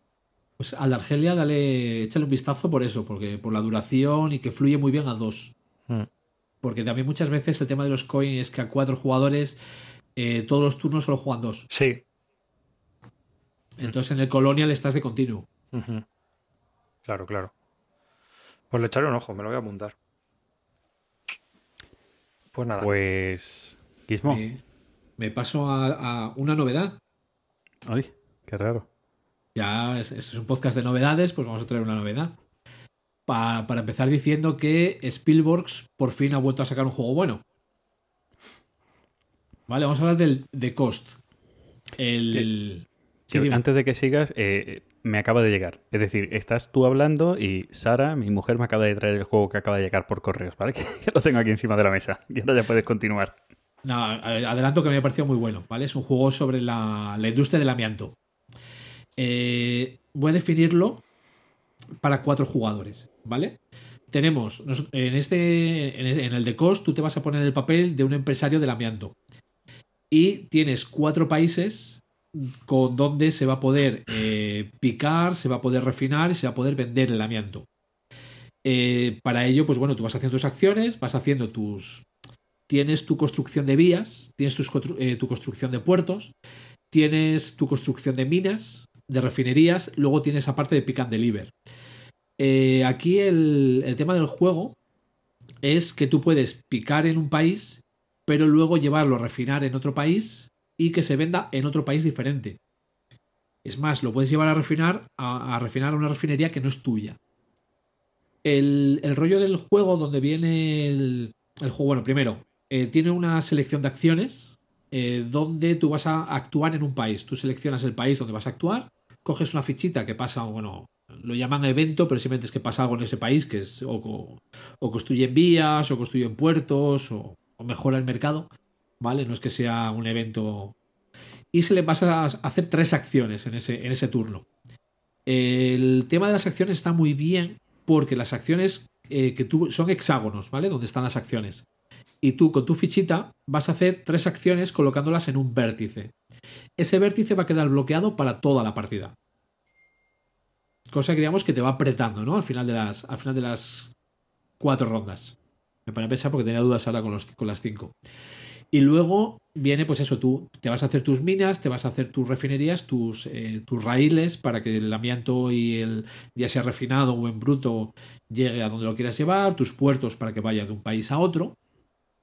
Y el tema viene, eh, interacción tiene mucha, ¿vale? Adelanto, porque tú cuando picas, el amianto, todos sabemos lo que pasa con el amianto. En muchos en casi todos los países está prohibida ya el tema de- del amianto. El juego te viene con moralina final. Entonces, tú cuando vas a picar el amianto, puedes hacerlo de forma segura o de forma insegura. Si lo haces de forma insegura, se te va a morir un trabajador.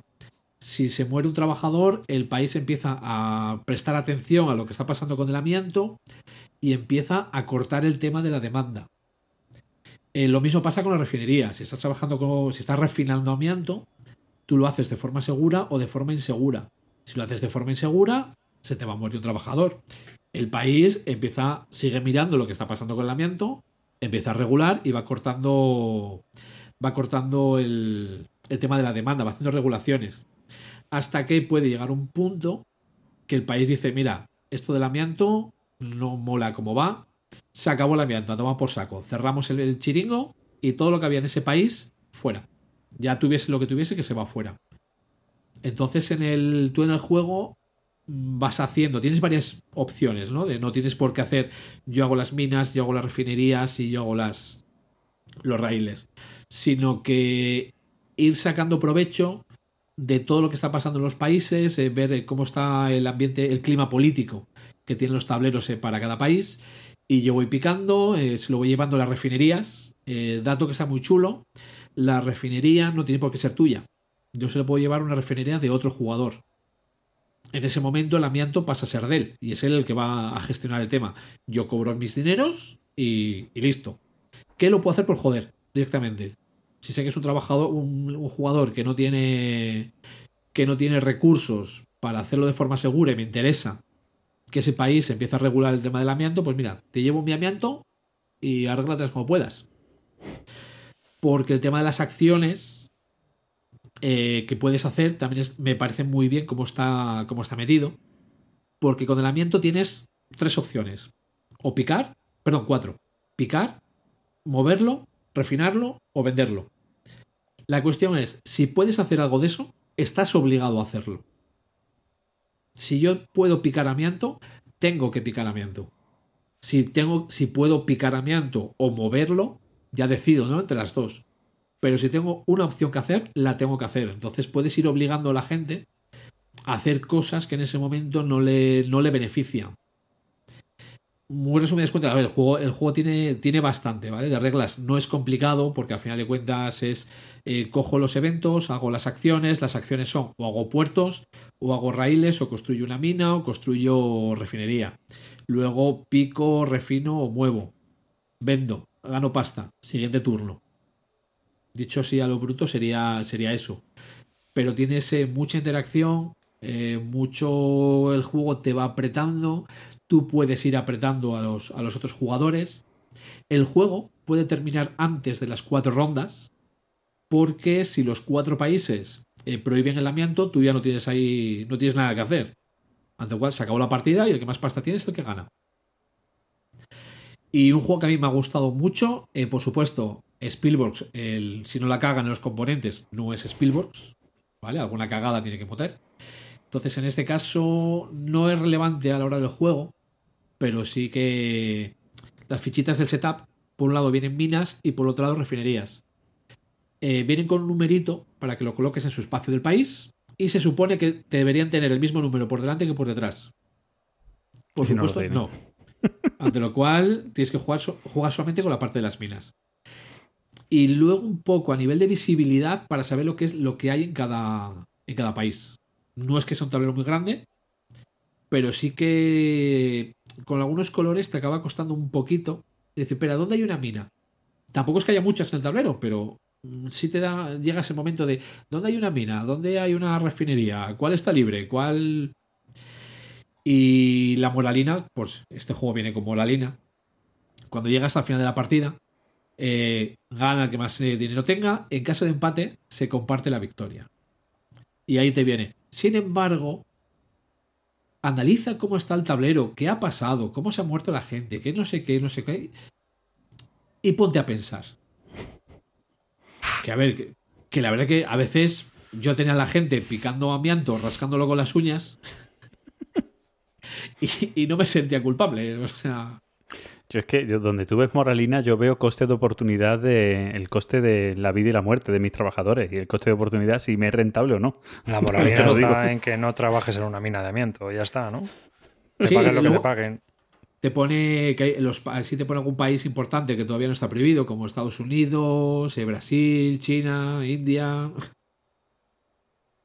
donde todavía digamos se sigue se sigue con el tema del amianto.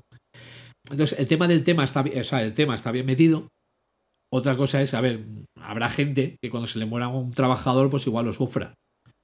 Nosotros, pues, nos estábamos riendo, pero es un juego, o sea, porque si nos ponemos con esas, nunca vas a jugar con un nazi en un juego de la Segunda Guerra Mundial. Entonces, eh, tema de jugadores, duración, explicación, yo creo que es rápida, ¿vale? Una, una cosa es entender las reglas y otra cosa es entender el desarrollo del juego.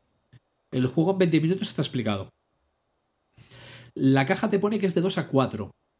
Eh, lo hemos jugado a 4, creemos que es el mejor número. Eh, la forma de escalar es que te va quitando países. Entonces, si son dos jugadores, solo hay dos países disponibles. Yo leyendo por ahí el tema del número, había leído un- uno que decía, yo lo jugaré a 2 o a 4. Porque a 2, pues bueno, uno se mete en el país del otro y empiezas a dar por saco. En el de a tres jugadores puede ser que uno se meta en el país del otro, el otro en el de uno y el tercero esté ahí, digamos, a su aire, haciendo lo que quiera con, con el amiento. Y a 4 tienes mucha, mucha presión en las acciones, en lo que se está picando, el orden de turno es muy importante. Detalle del orden de turno. Eh, al final de la ronda, eh, para, eh, para decidir el orden de turno, el que más trabajadores haya matado ese turno es el que decide en qué orden de turno va a ir después. ¿Ves cómo no tiene moralina? Como tiene todo lo contrario. Decían, pero, pero ¿qué sentido tiene esto? Y pues mira, el que hace eso le da igual manipular lo que sea con tal de ir primero. Hmm. Y duración de partida en menos de hora y media está ventilado. Es- Este es bonito, además. O sea, bueno, bonito. O sea, bueno, Sí, para ser de Harold es que no está mal. eso, eso es decir, que siendo de es que la verdad es que está, que no parece suyo.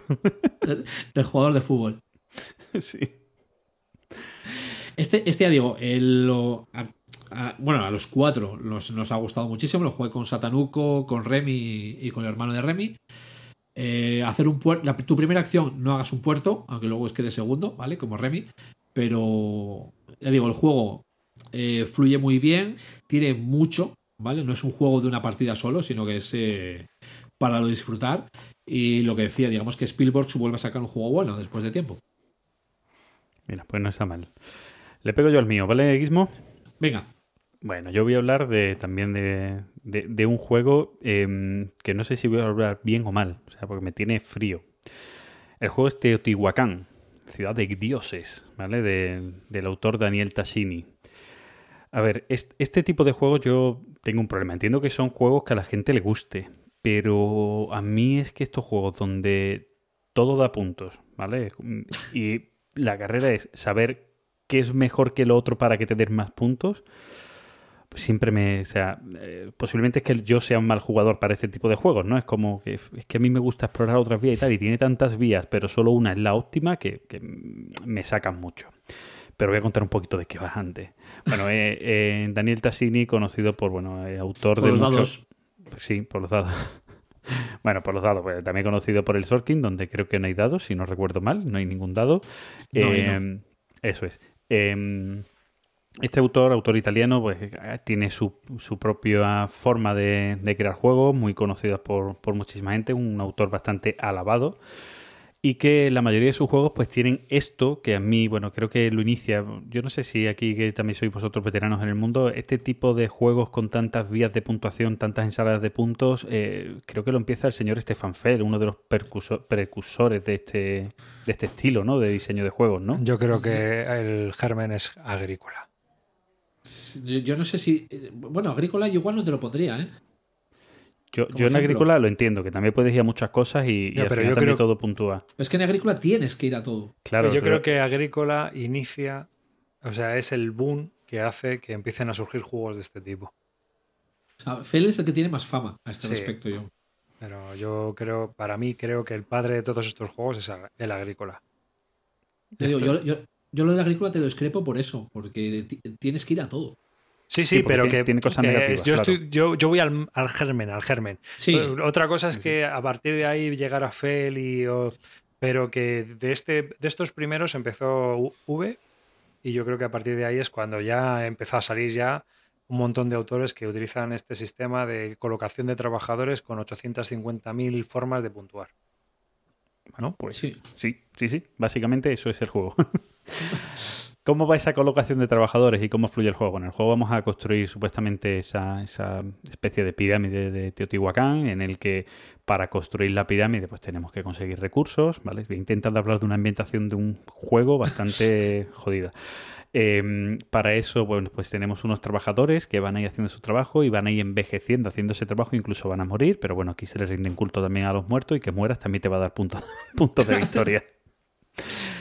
Eh, en el juego, como juego, pues tienes, eh, empiezas el juego con tres dados, puedes incluso ganar un cuarto dado. Eh, en este juego es de los pocos juegos donde tener un trabajador más en un juego de colocación de trabajadores no te vale de mucho. Es más, creo que te cuesta recursos cuando tienes que pagar a los trabajadores y no, no te beneficia, porque es un turno, solo manejas un trabajador, no manejas a todos los que tengas, por lo tanto no es muy rentable.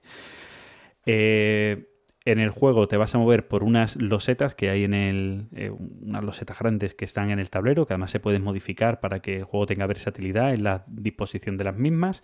Y tú coges el dado que tienes y lo puedes llevar hasta tres espacios más allá. De manera que el juego tiene seis espacios, bueno, seis creo que son, no, son siete espacios, por lo tanto nunca vas a poder em, como hacer las acciones de medio giro, medio giro, medio giro, sino que te lo tienes que currar un poquito más. Eh, estas acciones pues son conseguir recursos, que en el juego hay tres recursos importantes, más uno que, es el principal, que es el cacao, que es el con el que pagas todo. Luego tienes pues madera, piedra y oro. La madera y la piedra te van a ayudar para construir, el oro para comprar cosas y como digo, está el elemento principal que es el cacao. Cuando yo muevo un dado y llego a una localización, tengo, si quiero hacer la acción del juego, tengo que pagar tanto cacao como trabajadores distintos, dados distintos allá en ese, en ese sitio donde me coloco. O bien puedo conseguir tanto cacao como trabajadores distintos. Hay ahí más uno. O sea, puedo hacer las dos acciones, o conseguir cacao o pagar cacao para hacer la acción principal. Y como acciones, pues tenemos la de conseguir los recursos, que he dicho, madera, oro y piedra, o eh, construir el templo, o em, construir el cementerio, podemos decir que es así, que también la zona del camino de la muerte del cementerio, eh, o ir a los templos y subir en los distintos templos de los dioses, o eh, mejorar en tecnología. Y con todo eso haces una ensalada de puntos que puedes ir a mil cosas, que a conseguir puntos por construir la pirámide, que a conseguir puntos por matar a gente, que a conseguir puntos por subir los templos, que puedes... Claro, con tantas vías, pues volvemos a eso. Tienes que intentar utilizar la más óptima, porque todo puntúa. Sí es cierto que es un juego que tiene algo de interacción, hay otros juegos de este tipo que no, y este por lo menos sí la tiene, y eso le da algo, un puntito a favor, pues eh, normalmente tú vas a conseguir puntos si eres el que mejor colocado está o si otros no te han quitado puntos de esa zona, porque es decir, conforme vamos sacando muchas casitas de, la construcción de la zona del cementerio y tú vas aumentando en tu número de muertes, pues si hay muchas casas construidas, se van, mm, se van, las casas se van cogiendo de una pila de casitas que van cambiándote el número de puntos de victoria que te van a dar por tu avance en el mundo de la muerte, por decirlo de una manera. Por lo tanto, tienes que equilibrarlo bien. Si vais mucha gente a eso, pues no vais a conseguir puntos, te interesa y otra cosa. Y es un poquito donde está la interacción del juego. Aparte de cómo se coloquen los dados y demás, pues para conseguir esos recursos, pagar más menos, dejar un dado que no lo quieras pagar para bloquear una acción para que la gente pues, le cueste más pagar esa acción, etcétera. Y como digo, a mí me dejan frío. Este tipo de juegos no me parecen malos, pero me dejan frío. Son juegos que no, no soy yo muy fan de, este, de este tipo de mecánica. Yo siempre digo lo mismo. A mí Stefan Feld se me quedó en el año del dragón y de ahí hacia atrás me gustaban sus juegos que no tenían este concepto y desde que empezó este concepto no me gusta. Y lógicamente estos autores tampoco son los que más me acaban gustando. Tiene una cosa muy buena este juego, ¿eh? ¿Cuál? Se vende bien. Exacto.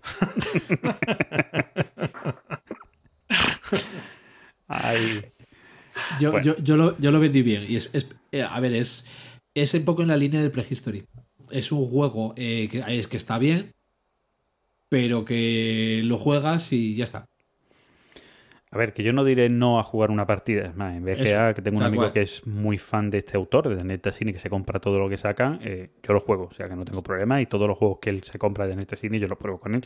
Pero yo comprarlo, como que no. Eso sí, tengo el Zolkin. Fíjate que el Zolkin sí me llamó la atención en su día. No deja de ser muy similar a esto, pero bueno, quizás porque en aquel tiempo no había tantos juegos de este corte y no me tenían tan quemado. Sí lo tengo y le tengo ese cariño especial un poquito por todo el tema de las rueditas y tal, que era llamativo. Sí. Sí, pero de las rueditas molaba. Yo creo que hay, hay varias diferencias. A ver, el, el, tema este de este tipo de juegos es que se han ido embrollando cada vez más para ir ofreciendo un halo de novedad, ¿no? Es decir, esto es nuevo, esto es unique, esto, sí, es decir, tío, Tihuacán tiene dados y ahora las, las estas se ponen aquí en medio, bien. Pero se van embrollando, ¿no? Y entonces son juegos que duran 90 minutos para arriba, dos horas, dos horas y pico. Y Solkin no dura dos horas, ¿a qué no? Hora y media. Exactamente. Yo es que eh, eh, mi reflexión este verano ha sido que estos juegos de ensalada de puntos, que yo si habéis oído alguna vez lúdica, sabéis que los odio, ¿no? Sí, sí, sí. Entonces, los odio por una sencilla razón, porque creo que son demasiado largos para lo que ofrecen. Es decir, nosotros tenemos aquí un juego como Lusor, que es una ensalada de puntos, y que es un juego que funciona muy bien, pero es que no dura más de 45 minutos. Te juegas un Loso Waterdeed y sabiendo jugar en 40 minutos, 45, una hora máximo, te lo has ventilado. Y es una saladita de puntos, muy rica, muy fresca, muy sencilla. No tardas nada en leerte las reglas sin explicarlo, si tienes que refrescar. En cambio, estos juegos, no sé el caso del Teotihuacán, pero yo cuando probé los Mars, tío, 16 páginas, súper opaco, y el único... Es que los Mars eh, a mí me da una pereza sentarme. Pero el único, el único interés que para mí ofrecen estos juegos es aprender a jugar. Porque una vez que has aprendido a jugar, ya sabes cómo hay que jugar y puntuar. Yo, yo en, bueno, en Teotihuacán tiene, es cierto que Daniel Tassini y Simone Luciani, su típico compañero que también más o menos sigue la misma línea, eh, están un puntito por debajo de la complejidad de unos Mars o de los juegos de, de Vital la Cerda, que a mí ese, Sí. ese tipo es como un punto superior donde no es solo optimizar de cuáles son las acciones más válidas con las que sacas más puntos, sino que te tienes que acordar de todas las acciones que hay, que es un poco lo jodido del juego. O sea, que no ganas por saber jugar bien, sino por acordarte de lo que puedes hacer. Sea, es un poco como Fister, ¿no? También, que está en este, digo, en el nivel de dificultad. Es el nivel Fister, nivel Fister, o Kramer con el Rococó. Pues igual, a mí, me- me- todos estos juegos a mí al final me acaban dando pereza, ¿no? O sea, yo prefiero un juego donde esté muy claro cómo se gana y lo chungo sea llegar a ganar. Es decir, que, Sí. que te- que tengas que comerte la cabeza para ganar. Pero aprender a cómo jugar para ganar, pues no lo veo, yo no le veo el interés. Yo, Yo- yo esa comparativa es la que hago precisamente con los packs. Porque el Pax Renaissance sí me gustaba, pero yo ahora mismo soy fan del Pax Pamir. Hmm. Precisamente por eso, porque en la tercera partida del Pax Renaissance estás, estás diciendo, ¿y esta regla cómo cojones era? Mientras que al final de la partida de- del Pax Pamir está diciendo, ah, espera, si hago esto puedo ganar puntitos, puedo ganar. Ya. Yo, yo creo que estos juegos son populares por, por esto del, del acercamiento ¿no? al jugador, que el jugador no se sienta frustrado, que haga lo que haga voy a ganar puntos, ¿vale? Es ese típico juego donde solo hay, o sea, que, que vas a- el que gana gana con nueve puntos y el que pierde a lo mejor pierde con uno y hay una diferencia entre uno a nueve puntos, ese, ese tipo de juego que son más duros a la hora de saber puntuarlos.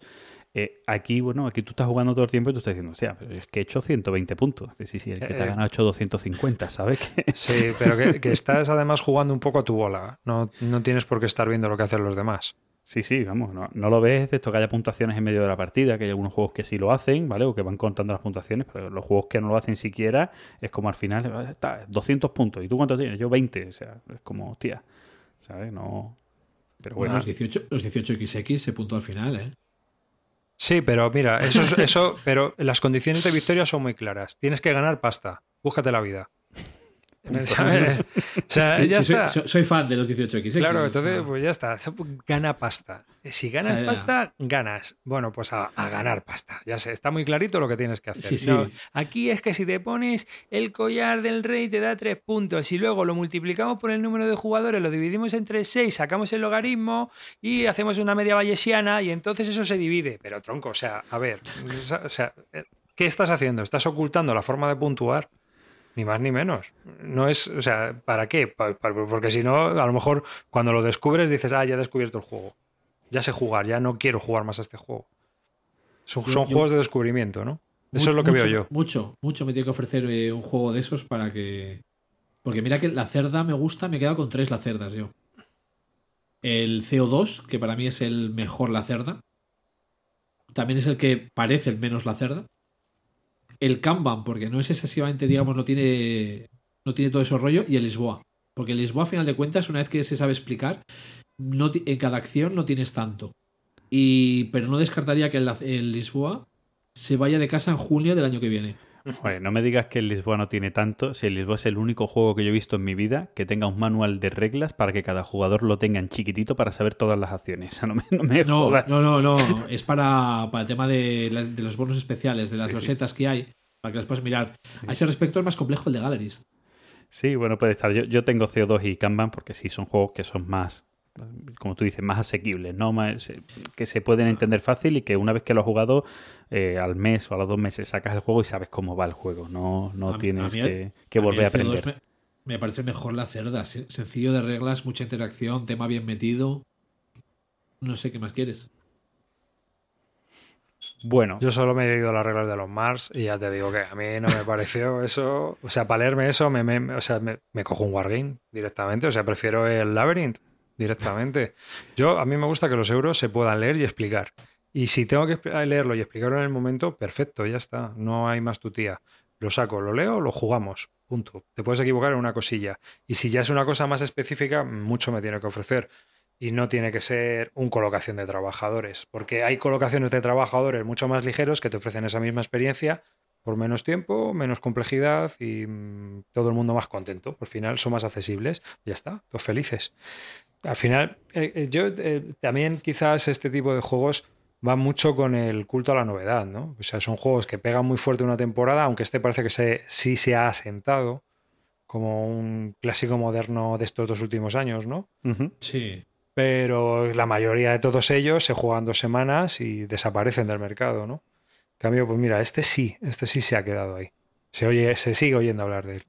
Sí, Sí, un sí. poquito sí, no mucho, pero sí. A ver, sí, como, como decía antes, ti- tiene algunos puntitos que lo hacen más elegante que otros muchos otros de, de esta línea de ensaladas de puntos. Eso sí es cierto, como que se deja jugar bien, vamos.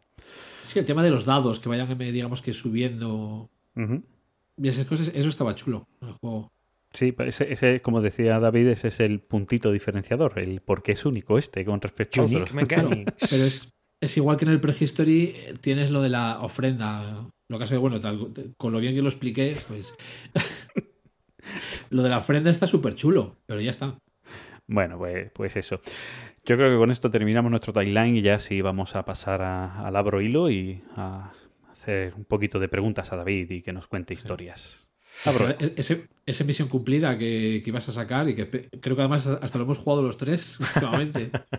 Yo lo No, compré el no- otro día. yo- No lo he Perdona. sacado porque quería echarle más partidas a distintos números de jugadores. Digo, más para adelante lo saco. Yo, yo lo he jugado a solitario y a dos. Yo lo he jugado con Pablo. Aquí, bueno, está guay porque puede cogerlo él y jugarlo con sus amigos sin mi intervención, lo cual ya es una, una- punto a favor. Un, un lujo. Bueno, pues vámonos al abro Venga. hilo y comenzamos con la entrevista. Abro hilo. Abro hilo. Abro hilo.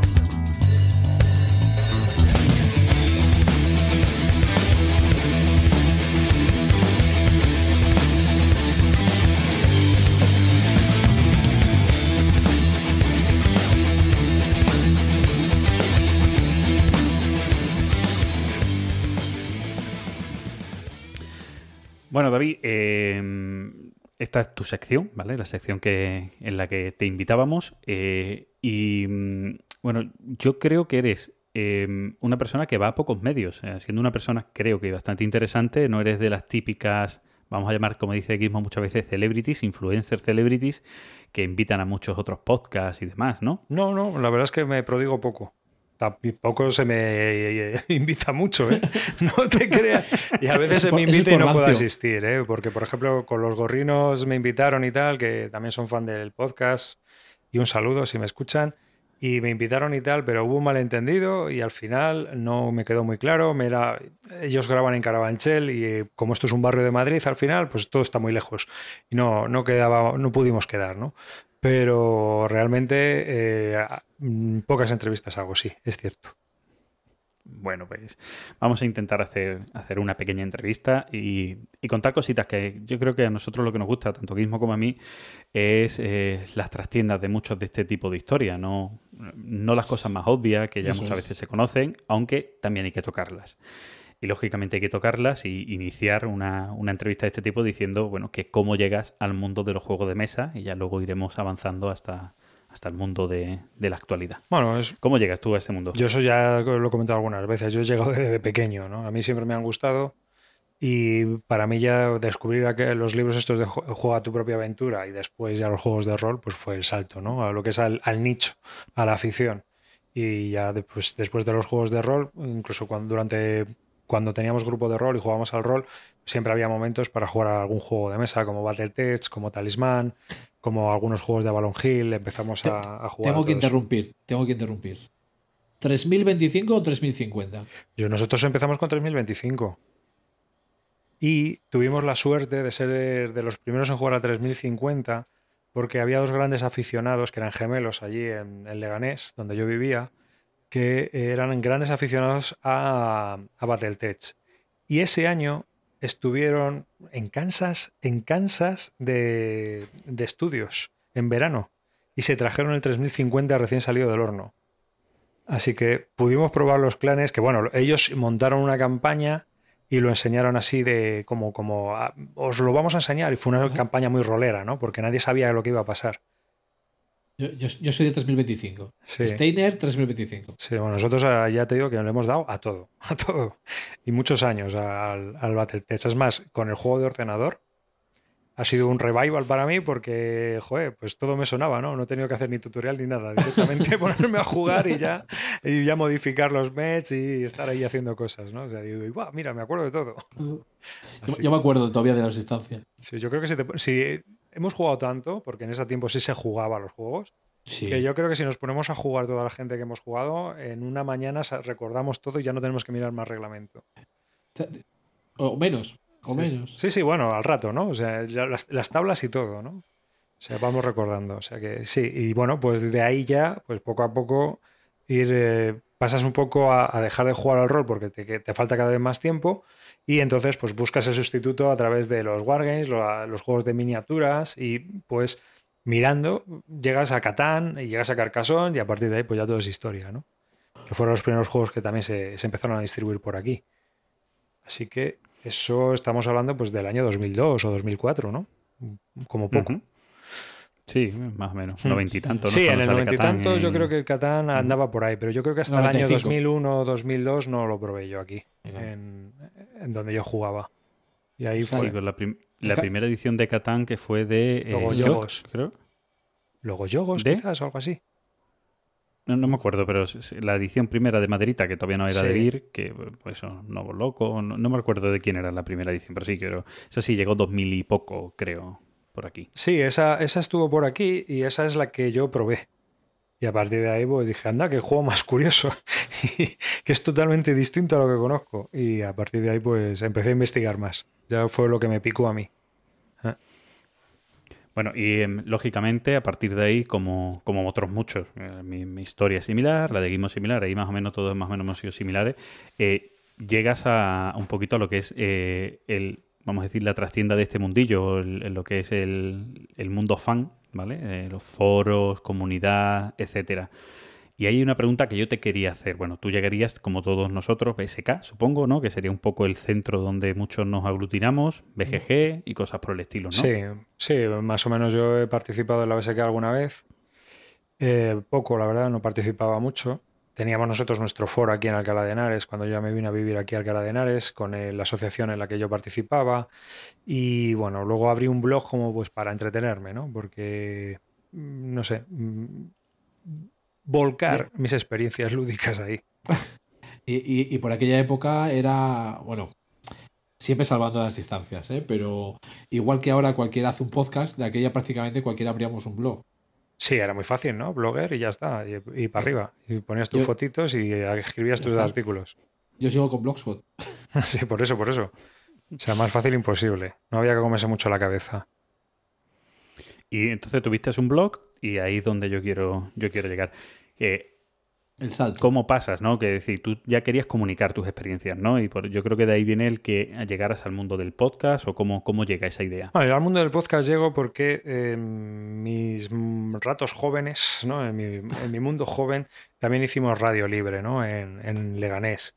Y el mundo de la radio, pues siempre me había gustado, ¿no? Entonces, yo empecé a escuchar podcasts, pues en cuanto salieron, porque tenía un iPod y entonces vi podcast. ¿Y esto qué es? Entonces, podía escuchar programas de radio y programas que hacía la gente sin tener que estar pendiente del horario de radio. Y eso para mí fue una revolución, ¿no? O sea, el poder escuchar cuando yo pudiera el programa que yo quisiera, ostras, qué guay. Entonces empecé a escuchar un programa de ciencia que había en Radio Nacional, que lo pasaban a formato podcast, comunicando también, de gelado, eh, que era de los primeros que salieron en español. Y poco a poco, principalmente programas de Radio Nacional que, que pasaban a formato, formato podcast, eh, un poco primigenio, pero bueno, ahí estaban.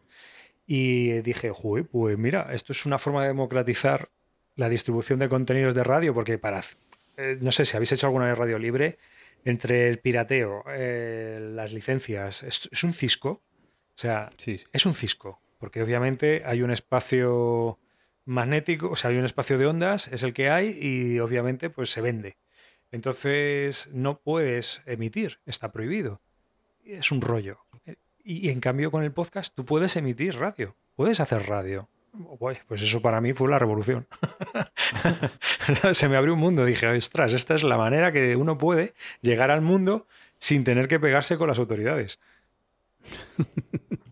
Es más, hubo un tiempo que en Cataluña querían hacer una especie de censo de podcast y evitar que cualquiera pudiera publicar el podcast de cualquier manera. Lo intentaron, o sea, bueno, hubo como una propuesta de ley, recuerdo yo en su momento, ¿no? que me pareció ridículo. Es, o sea, esto es otra vez vamos a poner puertas al campo, ¿qué quieres? O sea, es absurdo. ¿no? Y, y así Bueno, es pues- como llegamos al podcast. Por suerte a día de hoy ya eso es más, bastante más complicado porque está tan extendido de tantas muchas maneras, es decir, que ya es casi, casi inviable ¿no? conseguir ahora mismo que, que regularan el mundo del, podcast, del podcasting. Nada, es imposible, lo único que puedes regular es lo de los derechos de autor. Es la única manera por la cual puedes meter mano a la gente. Creo que es así. Bueno, entonces, ¿y cómo nace ese, ese germen? De, porque, bueno, o sea, vemos que tú estabas, eras aficionado y supongo que iniciaste con Calvo porque sería uno de tus compañeros de asociación. Claro, yo quedaba con, el, estilo, con ¿no? el calvo a jugar. Y entonces charlábamos mucho y decíamos, joder, pues esto se puede echar, esta misma charla es, es una tertulia. Una tertulia como un programa de radio. Lo podemos volcar y esto se puede, se puede, el que quiera que lo escuche. Y eso es lo que hicimos. Entonces le convencí, hice un- una especie de piloto yo solo. Vino un día a casa a jugar y se lo enseñé. Y le gustó la idea y entonces pues ya el resto es historia, ¿no? Empezamos a grabar. Es, es como empezamos. Entonces, yo la manera para comenzarle, el, el elevator pitch que utilicé fue directamente grabar un episodio piloto. Ujú. Sí, Ahora, ahora es cuando digo yo que con la mudanza, haciendo limpieza, encontré un CD con los primeros episodios de Bislúdica. Fíjate. Joder. Pues de, de aqu- de aquella, a ver, con los medios que tenía yo, digamos, y tal, eh, lo escuchaba en CD. Claro, claro, mucha gente. Claro, entonces era Sí, desca- descargarlo, grabarlo al CD para meterlo en el coche. Y lo encontré. o, a ver, lo tiré no porque fuese bislúdica, sino porque fue- son to- se fueron todos los CDs a la basura. o sea, Pues obviamente, es que es lógico. Es que si me dices que lo has guardado, digo, macho, esto no puede ser. Porque, porque no sabía que venías, ¿eh? si no, igual lo sacábamos aquí alguna cosa. Oye, ¿qué año, ¿qué año inicia? Porque hoy he estado intentando esta mañana, para, para antes de grabar el podcast, intentando encontrar el año de nacimiento de Bislúdica y no he sido 2008. capaz. Pero pues no he sido capaz. O sea, 2008. he Lo que ocurre es que si buscas en el feed va a ser 2010 porque es cuando está Es- creado el nuevo feed. Pero Eso es. en la web de Bislúdica puedes ver que el- están las fechas originales y te puedes ir al capítulo 1 y es pues mayo del 2008. Vale, vale, pues fíjate, la web no he entrado, estaba buscando en el feed y tal, y digo, eso no, No, en el feed ser. te pone 2010. Eso es. Esa era mi pregunta. 2008. Fuisteis el primero, ¿no? siguió rápidamente el tablero, quiero recordar, ¿no? Sí, el tablero siguiente. fueron los siguientes. Eh, Paco, Gurney. Ojo, al dado, que a mí me suena también de siempre. Ojo lo al que pasa dado, que lo que como, pasa es que es de como rol. programa de radio. Claro, y era de rol. Ellos emitían el programa de... Yo creo que trataban más el tema de rol, ¿no? Es como la base secreta. Que trataban rol, cómics, era un poco magazine, ¿no? Sí, o sea, son más sí. magazine. Son programas más... eh, No Y son puramente de, de este tema. Te- Es que, es que a mí me sonaba, digamos, también de. Vamos, lo que me sonaba a mí del principio era bislúdica y ojo al dado. Sí, pero, pero ojo al dado, yo creo que tardó ¿eh? más en Pues el formato ser, podcast. ¿eh? En formato no. podcast. Ah, eso seguro, eso seguro. Es decir, que, que estaba en su antena, que sabíamos que emitía, pero que lo que era el formato podcast tardó en estar en, sitios de distribución de podcast y demás. eh, tardó. Yo recuerdo que os descubrí, David, estaba con mi compañía de teatro de, calle actuando en Bilbao, ¿vale? Y, os descubrí. O sea, esto que se aburre uno con, con el móvil, era de los primeros smartphones estos de Marra, que, que no tenía ni 3G, que estaba conectado a la wifi de un colegio y cosas de estas. Y no sé si fue por la vez o algo, os descubrí y todo el viaje de vuelta que lo conducí yo porque tenía a los compañeros malos, iba eh, ilegalmente con un casco puesto en la oreja, escuchando que teníais tres episodios y me escuché los tres episodios del tirón y, y es cuando yo descubrí, os descubrí vosotros. Y yo sí ya escuchaba podcast, porque además yo mm, incluso antes de que hubiera distribución de podcast y demás, escuchaba la cafetera, no sé si conocéis Sí, ese, me suena. Eso que, que- que este hombre emitía y lo que hacía era subirlo a su web de esta de Radio Cable y no, no estaba en distribución podcast porque creo que en aquella época no había distribución de podcast. Estamos hablando de años 90 y algo, no, no sé qué época, pero que no sé si existiría y yo no lo conocía, pero lo escuchaba directamente en su web y era como, hostia, pues mira, más contenido de audio y encima de, de juegos de mesa. Y hostia, pues la verdad es que, que, que fue un mundo. Y, y desde entonces tenía ganas de grabar un podcast y he tardado muchos años en grabar un podcast. Hasta que encontraste a alguien con talento. Sí, sí. O, o alguien que me soportara. Y paciencia. ¿no? Porque talento y paciencia. Ambas cosas, ambas cosas. Y que, van, y que bané de la BSK quien tú digas encima. Eso es, eso Bueno, es un eh, plus. Bueno, ese es el nacimiento de, de Biz Lúdica. Eh, y, y ahí empieza, bueno, tanto Biz Lúdica como empiezan a haber ya, digamos, más medios que no eran simples blogs personales, sino que empieza a haber medios, ¿no? De, de un poquito más centrados en pues, ser medios de comunicación, no solo de contar mi milonga de mi partida, mi historia, sino un poquito pues, más información, más historia, y empieza a verse un poquito ese mundillo, e incluso llega el nacimiento de, de lo que fue un proyecto que tú haces de una manera muy libre, ¿no? Sin querer abanderarlo, pero al fin y al cabo lo abanderabas, que era Planeta Lúdico. Sí, sí, que era una especie de, de blog que... Pero nace como continuidad del Planeta BSK, ¿te acuerdas? Sí, sí, sí. Pla- Planeta BSK cierra y entonces ahí nos encontramos con un peligro. Eh, Todos los creadores de contenido. La gente no lo ve, pero yo sí lo vi. El contenido es que cualquiera se podía apropiar de tu contenido creando un nuevo planeta BSK. Y eso podía causar un problema, ¿no? Es decir, problema de, propiedad intelectual. Aunque nosotros no tengamos el dinero, ni los abogados, ni el, bufete, para mí era problemático que el contenido de la gente estuviera distribuido a través de webs con publicidad y que la gente no viera nada de ese dinero, ¿no? Sino que alguien se apropiara de tu contenido. Trabajabas para otro y encima gratis, como, como con Hacienda, ¿no? Entonces, entonces yo dije, uff, pues esto habría que solucionarlo de alguna manera. Y como teníamos un hosting, se me ocurrió que po- podíamos hacer un agregador. Y digo, mira, podemos hacer un agregador blanco donde no haya publicidad a coste cero, básicamente. Bueno, el tiempo, ¿no? Que se tarda en montar, en mantenerlo, el mantenimiento, todos estos rollos que hay. Pero eh, de esta manera podemos tener un agregador blanco sin publicidad donde la mayoría de la gente podrá ver todos los contenidos que había en Planeta BSK sin pasar por la publicidad de un tercero. Es decir, sin aprovecharnos de los contenidos que creaban los demás. Y funcionó hasta que cambiaron la ley, claro. Entonces, Sí. yo creo que se, se cumplió ese objetivo, ¿no? Realmente el objetivo, que mucha gente dice, no, se distribuían los contenidos y podías ver en una página todo, sí, claro, como en cualquier agregador, pero la mayoría de los agregadores son trampas, es blogs donde eh, lo que hay es publicidad y te intentan estafar, ¿no? El que pinchas aquí en esta noticia para que te demos eh, la publicidad o, o generar tráfico en una página web de algún creador, ¿no? De juegos de mesa que también tenía agregadores. ¿eh? Como por ejemplo Stefan, ¿no? Stefan tenía su agregador. Pero eso a mí me, parece, me parecía un tráfico, por no llamarlo ilegal, sí que no me parecía limpio. Es decir, él se estaba aprovechando de nuestros contenidos. Eh, De de ahí, de ahí viene un poco la disputa entre Stefan y WKR también. Claro, bueno, no sé, no lo sé, pero yo, o sea, yo os estoy siendo totalmente sinceros, ¿no? O sea, es una cosa Sí, que, sí. que- que no me gusta. Es decir, no me gusta que un tercero ¿m? se aproveche del contenido de vuestro podcast, del mío y de los demás para decirle a una editorial, mira, tengo 100.000 visitas. No, tú no. tú no, ¿eh? No, te no nos engañes, ¿sabes? Entonces, para mí era una manera de eh, que la gente pudiera visitar un sitio, ya te digo, y pudiera informarse de todos los blogs sin que eh, pasáramos por ese peligro, ¿no? Vamos, Básicamente. yo, yo recuerdo, um, eh, Gizmo dice lo de la pelea de Stefan con, con WKR, es que Stefan también quiso hacer una BSK en su foro. Y decir, bueno, venía, venía más porque Stefan iba a la BSK a publicitar su foro y WKR se, se cansó y fue a hacer lo mismo a su foro. Fue a su foro a publicitar la BSK. Qué grande, ¿no? WKR, a ver, WKR es maño, pero maño maño. Claro, no, esas, esas cosas, pues oye, es lógico que pasen. Pero vamos, no- nosotros lo, eh, la idea esta era hacerlo, pues eso, con el espíritu de la- del planeta BSK, que no tenía mayor espíritu que el de la distribución del contenido de forma democrática. Chimpum, se acabó. Y sin ninguna búsqueda de beneficio. Y ya está.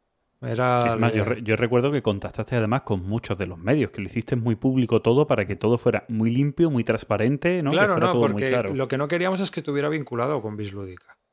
La Planeta. Lúdico era Planeta Lúdico y ya está, eso se acabó. No tiene por qué estar vinculado con nadie. Nosotros lo administrábamos, Pero, espera, que ha sonado el telefonillo que están llamando a mi hijo.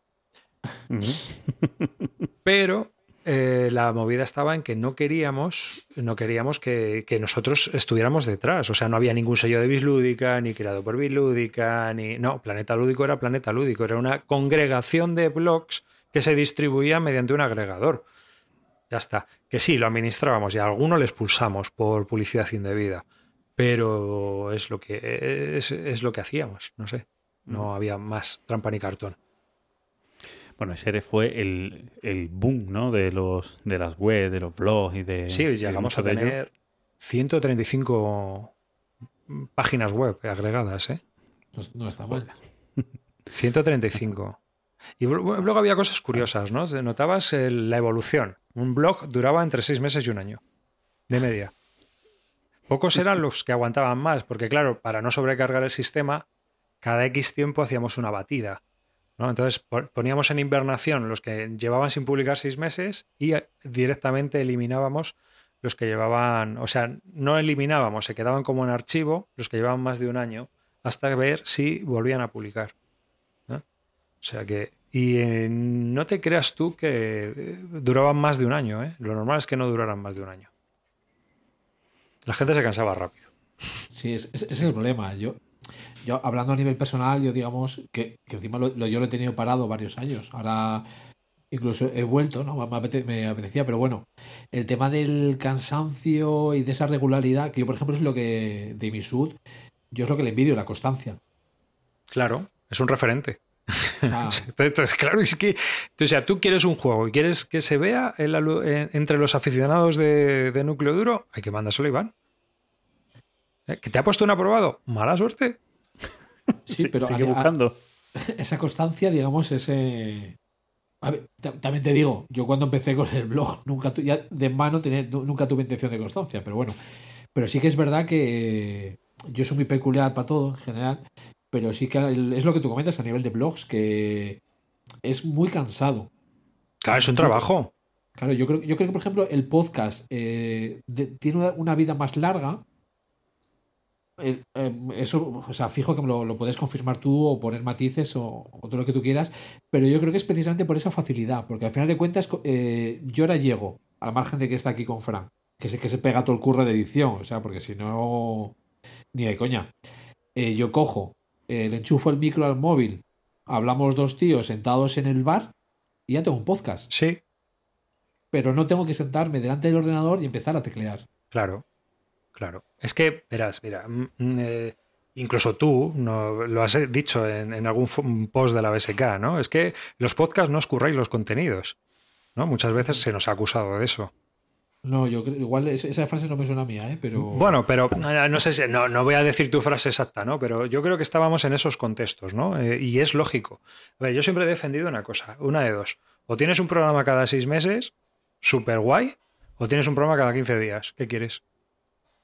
Exacto.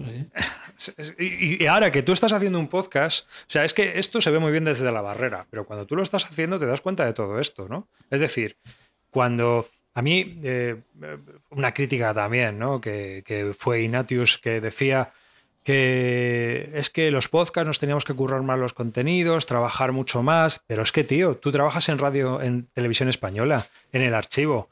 ¿A- ¿Cuánta gente trabaja para un programa? Entre redactores, realizadores, editores, periodistas. Es decir, este programa que estáis haciendo vosotros, imaginaos que lo estáis haciendo en la radio. En una radio nacional, a nivel tocho. ¿Cuánta gente trabajando? ¿Eh? Sí, buscando, Mira, buscando mira, la- mira, no, te- te- yo he trabajado en televisión, en la televisión local aquí de mi, de mi ciudad, televisión local provincial en este caso, era la, la televisión Telenuba. Eh, yo estuve trabajando dos años. Eh, yo era eh, copresentador del magazine y hacía eh, eh, reportajes por ahí. Para la parte de mis reportajes, yo tenía dos redactores, ¿vale? Y yo iba a grabar, que los redactores me daban toda la documentación, lo que tenía que ir, lo que podíamos ver, tal, me daban todo lo que habían recopilado, y yo iba a grabar. Yo llegaba y otros tíos montaban y ya lo publicaban, ¿sabes? Yo, yo no hacía nada más que leerme lo que los redactores me daban, ir al sitio, poner mi cara y mi desparpajo y, y listo, y acabé. Punto. Claro, así me- sin se le ocurra a cualquiera, coño.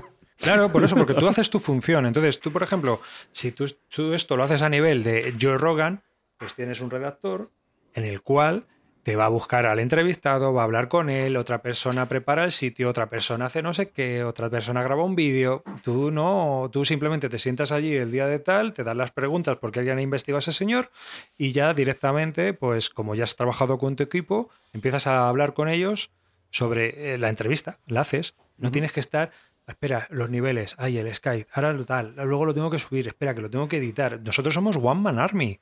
Mm, Entonces, pues los contenidos son lo que son. Así que yo sí, sí, yo estoy muy de acuerdo en que todo se puede trabajar más, pero es que no, no, no cobramos 30.000 pavos por programa.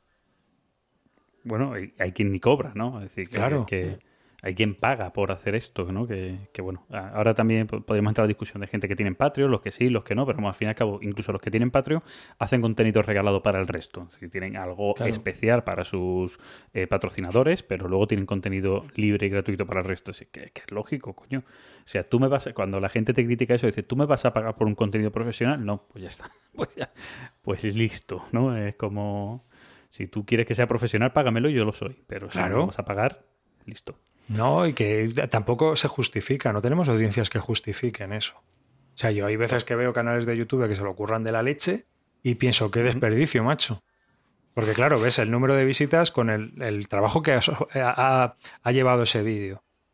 ¿No? Pues, Pero- o sea, y dices, es pues cierto que, es una pena. ¿eh? Análisis Parálisis sí tiene ese punto, sí se lo han currado, se lo han pensado mucho, han tenido distintos formatos y están ahí todavía con un buen número, ¿no? Que, que ellos siguen, muy profesional, con su estudio bien montado. Sí, pero ¿qué, costará, nu- más, costará más o menos, pero profesional, sí. sí, pero Sí, ¿qué sí. números son? O sea, realmente, ¿qué números son?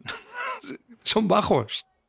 Bueno, Sí, bien, pero, bien. pero escúchame, le da, le da a nivel profesional sí se lo pagan. Es Sí, sí, sí, que él vive de ello. Pero claro, que eso sí. es lo que me quiero referir. Pero No- que- no, no- no sé por qué creo que David iba a otros, digamos que por, por grabarse jugando un juego. Sí, hay gente. ejemplo. Hay gente, hay canales, tío, que se lo graban, o sea, hacen unas reseñas y hacen un trabajo de edición, que es que alucinas, pero alucinas. O sea, yo veo, ya, y tienen 1200 suscriptores y 800 visitas cada vídeo. Y es otra vez. Pero es que hasta que se vaya, perdón. Nada, no te hombre. preocupes. No, sí, y luego, y luego eso, ves, ves a un tío grabándose, jugando un juego de ordenador, pegando gritos. Un millón y medio de suscriptores, un millón y medio de subs. Y, y luego es que YouTube es muy mala pécora, ¿no? Porque es un, es un engaño, ¿no? Todo lo que vemos en YouTube es un engaño. Todas esas cantidades de visitas que vemos, al final hay que ver cuál es la retención de audiencia y si se ha visto, ¿no? Entonces, si tú ves un vídeo que has visto 12.000 personas, ¿cuántas personas han llegado a la parte interesante de ese vídeo? Eso ¿Cuántos han pasado el primer minuto? bueno, ¿cuántas han ¿no? pasado los seis primeros segundos? Eso para empezar. Pues ya todos sabemos que el 75% de la audiencia se va en el primer minuto y medio. Porque la gente en YouTube no ve, escanea. Entonces, eh, o, o haces el epiléptico o, o- directamente le va a interesar a una parte muy pequeña que es lo que tú estás buscando. Pues bueno, pues si lo ven 300, eh, completo al final, aunque yo tenga 3.000 visitas, si solo tengo un 10% de retención de audiencia en este vídeo, solo son 300 personas lo que lo ven, ya es algo, ¿no? Depende de tu target, claro. Sí, es más, eh, hace, hace no mucho leía yo un estudio sobre el tema de las audiencias en YouTube que con el tema de la recomendación esta lista interminable, ¿no? Que tú pones un vídeo y ya luego te salta el siguiente y cosas de este tipo, que va según los tags para que sean similares, que hay mucha gente que gracias a eso y haber pagado primero bots de, de máquinas para que te suban la primera audiencia, te van a poner como vídeo siguiente de cosas interesantes como siguiente vídeo porque has tenido una audiencia X, ya se retroalimenta esa audiencia y es como que estás ahí en ese bucle de mentira, de engaño, porque no la tienes verdaderamente, que a lo mejor me salta tu vídeo y a los 5 segundos lo estoy quitando, pero ya he marcado como que soy audiencia y entonces sigues estando ahí en esa lista de vídeos populares para seguir saliéndole a otra mucha gente. Claro, tú, tú ya has pinchado la tú ya te has tragado los 5 segundos de publicidad, ¿no? Pues dale, Eso ya está. puedes cambiar. Que al final es lo que le interesa a YouTube. Sí, sí, sí. A ver, entonces, claro, mm, ¿tenemos audiencia? Sí, pero la de YouTube pues es menos leal, eso para empezar. Y segundo, para que te encuentren, en YouTube hay que jugar juegos muy sucios. Pues es que esa es otra. Los títulos, las descripciones, tienes que jugar ahí un poco con el SEO. Y si no, eh, nosotros este año cambiamos la, la estrategia en YouTube, porque al principio era como un repositorio de nuestros vídeos Y el que quiera que lo vea, y el que no, no. Y hemos duplicado la audiencia en YouTube o triplicado la audiencia en YouTube. Tío, ¿sabes? O sea, haciendo cuatro cosas. Cuatro cosas que ves en los vídeos estos del Creator Studio, que no te tienes que tragar los, los rollos de nadie, ¿no? ¿sabes? Que te está vendiendo humo y, mo- y la moto, sino que directamente YouTube tiene una serie de vídeos de gente que tiene un millón de suscriptores y cosas así, donde dan sus consejos.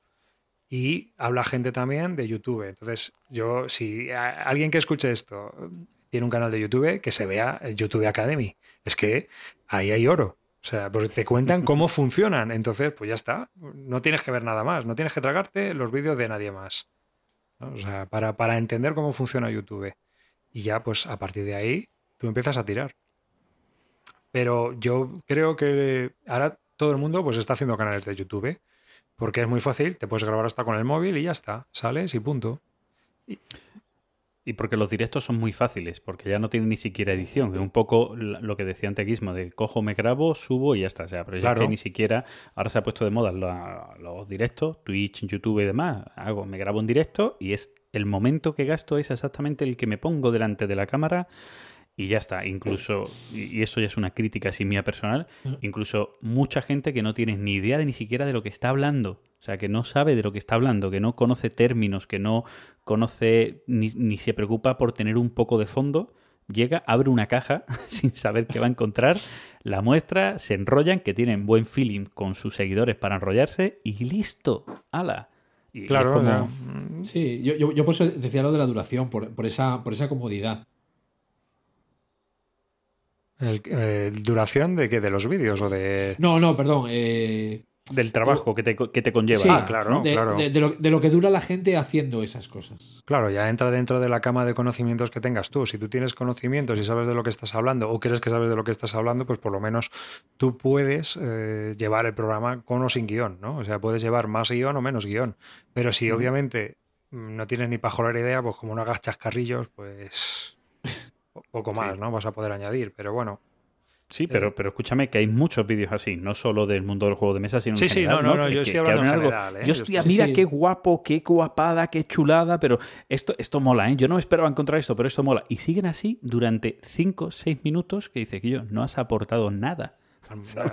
No, yo, yo- yo de, de vez en cuando el, el peque que se hace con el mando y controla YouTube que lo flipas, lo- me, me veo de vez en cuando algún vídeo que dices tú, pero, pero, pero, pero, pero ¿esto qué es? O sea, ¿cómo puede tener estas, estos millones de visitas y estas cosas?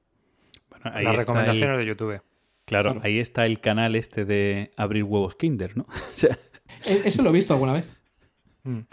no hay nada más llamativo que eso. O sea, un tío abriendo lo que trae la sorpresa de los huevos Kinder. Los niños se enganchan con esa tontería y miles y miles y miles y miles de visitas. Bueno, Y cajas miles de que son Lego. millones, ¿eh?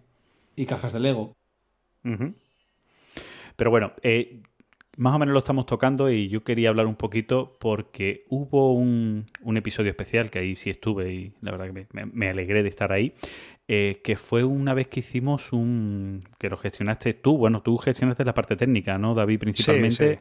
De, de un análisis de cómo estaba eh, el mundillo en general y los medios en particular, ¿no? De, ¿Eso qué, qué época fue? Eso lo, mon- ¿2011? eso lo montó Lev, Lev Minsky, ¿no? Bueno, Lev. Lemmicky fue el impulsor de... ¿vale? Y a partir de ahí, pues nos juntamos varios medios. Tú- estabas, estaba yo, estaba también Stefan. Ujú. eh, no recuerdo quién más estaba. Fíjate, Led Mizkin y alguno más. Sí, creo que había más gente, pero no me. No me Paco fíjate, no estaba, me- Paco Gurney, que ya estaba en Paco aquella época. también. Y eh, quizá alguien más, no me acuerdo. El caso es que, bueno, pues estuvimos charlando dos horas sobre los medios y, y- y, bueno, es que ese eh, audio, antes estaba en el feed de Bislúdica, pero cuando hicimos la última migración del feed lo saqué, aunque está disponible, ¿eh? te puedo pasar el enlace si lo quieres publicar como audio. ¿Mm? No está, Vale, en, sí. no está en ningún podcast, pero sí que está disponible, no, no es- tú lo puedes escuchar. Entonces te puedo pasar el enlace si lo quieres, por curiosidad. Porque es un episodio que sí que ha sido muy escuchado. ¿eh? Yo la última vez que lo vi tenía 7.000 descargas. O sea que fíjate. Entonces creo que en su momento pues generó mucho interés y está muy bien, pero yo creo que a día de hoy está obsoleto, no, lo siguiente. o sea, ahí hablábamos del sexo de los ángeles, ¿no? Bueno, y Ha cambiado mucho entonces, si tú lo estás diciendo ahora mismo, está obsoleto, ha cambiado un montón la, la realidad. En aquel momento creo que empezaban los primeros Patreon, podía ser. O Yo, todavía yo- ahí no. yo creo que no, ¿eh? Yo No, creo no, que no. yo creo que no, fíjate. Eso ha venido después. Y en aquel entonces, bueno, pues lo que había quizás un poco la discusión sobre la gente que se quería, pues como Estefan, ¿no? Que todavía no estaba ni análisis parálisis haciendo lo que hacía. No estaba análisis eh, parálisis haciendo lo que hacía, sino que estaba buscando pues un modo él de, de financiarse. Pero es lo que estaban buscando, financiarse a través de las editoriales, que era lo que buscaba Estefan, ¿no? Sí, Principalmente. siguiendo la línea de Trick Track, era Eso Stefan, lo es, tenía muy eh, claro. Estefan lo que quería era hacer un clon de Trick Track, ¿no? Y, y claro, pues esa era la, la visión que había con respecto a nosotros que éramos más amateur, que siempre ha habido esa discusión que para mí es estúpida entre profesional y amateur, que es que no, no sé, si uno sabe de lo que está hablando, da igual que seas profesional o amateur, la única diferencia es el sueldo. Entonces, eh, hay gente muy amateur que hace cosas muy buenas y ya está. O sea, se acabó. Y al contrario también. Y al Sí. contrario también. Eso es. Entonces, pues ya está. Y, y que es principalmente de lo que creo que se trató, ese, eh, o de lo que yo recuerdo que, que tratamos. ¿No? Sí, yo creo que sí. También un poco el, el- Fíjate tú, en aquel momento que alguna editorial empezaba a mandar juegos para, para que hiciéramos reseñas. Claro, porque. Estefan, Estefan pedía, ¿no? Yo recuerdo que Estefan pedía juegos en aquel entonces para reseñarlos y hacía esas reseñas blancas porque él, claro, lo que buscaba era hacer como reportajes. Sí, bueno, Y- nunca- tampoco nunca, Sí. lo, nunca lo ocultó, la verdad. Que, Y tam- que tampoco está mal eso. no, no, no, cada uno que lo haga como quiera. ¿No? O sea, sí, mira, yo de, de todas estas historias, a mí lo que, lo que más me cabrea es ver cuando alguien reseña un juego, ¿m? no lo abre, está precintado y lo vende en el Wallapop con su personalidad oculta, ¿sabes? Y, y claro, te lo pasan por los grupos de WhatsApp, que somos muy, muy mamones todos. Sí. Dice, mira, mira, fulano ya está vendiendo el juego que va a presentar en el canal y ni lo ha abierto. O sea que, que yo creo que también eh, uno de los problemas que tienen las editoriales es que creen que están enviando los juegos a gente que realmente está haciendo un reportaje sobre ellos. ¿No? Y, eh, y por eso hay editoriales que no envían nada a nadie también porque no creen que eso haga ningún flaco favor. Entonces, mm, este tipo de cosas pues también dañan, yo creo, la, la, pues toda nuestra credibilidad como reseñadores, de los buenos y de los malos, ojo. ¿no? Sí. O sea que ahí, ahí está un poco la cosa. E- Es más, eh, yo creo que se ha llegado al punto, hablando de ese cambio con ese, con ese momento de análisis de, de la realidad de los medios, se ha llegado a un punto en el que han creado sus propios medios, todas las, o la gran mayoría de editoriales, la mayoría de editoriales grandes han creado sus propios medios. Pero es normal, porque ¿cuánto te cuesta crear un vídeo? Bueno, de- 350 euros, por lo menos. Sí, pero incluso no, o sea, mandarlo a hacer, mandarlo a hacer. Tienes que pagarle a un tío. Sí, pero incluso sin eso. O sea, que hay gente que lo están haciendo, los dos tomates lo están haciendo ellos. O sea, No, pero a ver, que si tú lo tienes que mandar a hacer, o sea, yo, yo tengo que mandar a hacer un vídeo. ah, vale, sí. El mínimo, mínimo 300, 350 pavos vas a tener que pagar, ¿no? Menos. Y, eres, y eres baratito, sí, y eres baratito. Sí, y te estás arriesgando con menos también, si alguien te lo hace por menos, ¿no? En plan ya Sí. pakistaní. Tío, pues te pones una cámara o te pones tú con el móvil y lo haces. Que además vas a saber muy bien de lo que hablas, porque has ¿Por trabajado qué? el juego. Porque no estás vendiendo un millón de roots. Estás vendiendo, estás intentando vender los 3.000 ejemplares que habrás impreso como mucho. Y me estoy volviendo loco, yo no sé, quizás, seguramente. ¿Mm? Entonces, Debir, si hace una tirada de un Wargame de 3.000 ejemplares volviéndonos locos, volviéndonos locos, porque a lo mejor es de 1.000, pues mm, obviamente eh, todo tiene un coste y a lo mejor yo con una persona de aquí de marketing podemos grabar un vídeo y chimpún y ya está distribuido. Y si encima, mira, Debir ha conseguido imagen de marca con sus vídeos. Es un canal muy potente, Sí, sí. ¿no? Sí, sí, se, lo han Entonces, se lo han currado bastante en ese aspecto. claro. Entonces, pues ya está. Ya mira, ya tenemos por ahí el rollo que hablábamos antes de los reportajes. ¿no? Sí, Es como- autorreportaje, lo hacen ellos mismos. Claro, esto es como Canon o como Blackmagic, que cuando te presentan un nuevo producto, lo hacen ellos y te lo presentan en YouTube. Hombre, La presentación de Canon de la R5 y la R6 fue así, lo hicieron ellos. No mandaron Claro. a hacerlo a nadie. Blackmagic las presentaciones las hacen ellos, no mandan a hacerlas a nadie. Luego sí, luego mandan copias para reseñar. Mandan a, a ciertas personas, ¿no? Pues le habrán mandado la R5, la R6 y todos los productos Blackmagic a X youtubers, podcasters y demás para que hablen de ellos en sus programas. Pruébalo, lo pruebas y cuentas lo que te ha parecido, que es lo mejorable y qué tal y qué o lo que ellos firmen en el contrato de porque eso es seguro que va con contrato. Sí, en el mundo de la tecnología yo eh, al final no entré porque, bueno, la verdad es que pagaban poco para, para lo que era y en el momento ese no me interesaba. Yo estuve a punto de entrar en uno de los blogs de, de la gente de web de web, weblog o weblog, depende de cómo se pronuncie, de, del tema de, de, Apple, ¿vale? En este caso, eh, para probar aplicaciones para iOS, ¿vale? Cuando acababa de salir el iPad y tal. Y sí, eso iba con contrato todo. O sea, pero sí te daba libertad, ¿eh? De, de opinión te daba libertad. Lo que pasa es que si iba con contrato, el, el qué puedes mostrar, porque había a lo mejor cosas que la propia diseñadora de una aplicación eh, sabía que tenían flojo y eso no querían que se mostrara porque, bueno, estaba, además te lo decían, que están todavía trabajando en mejorar esa parte.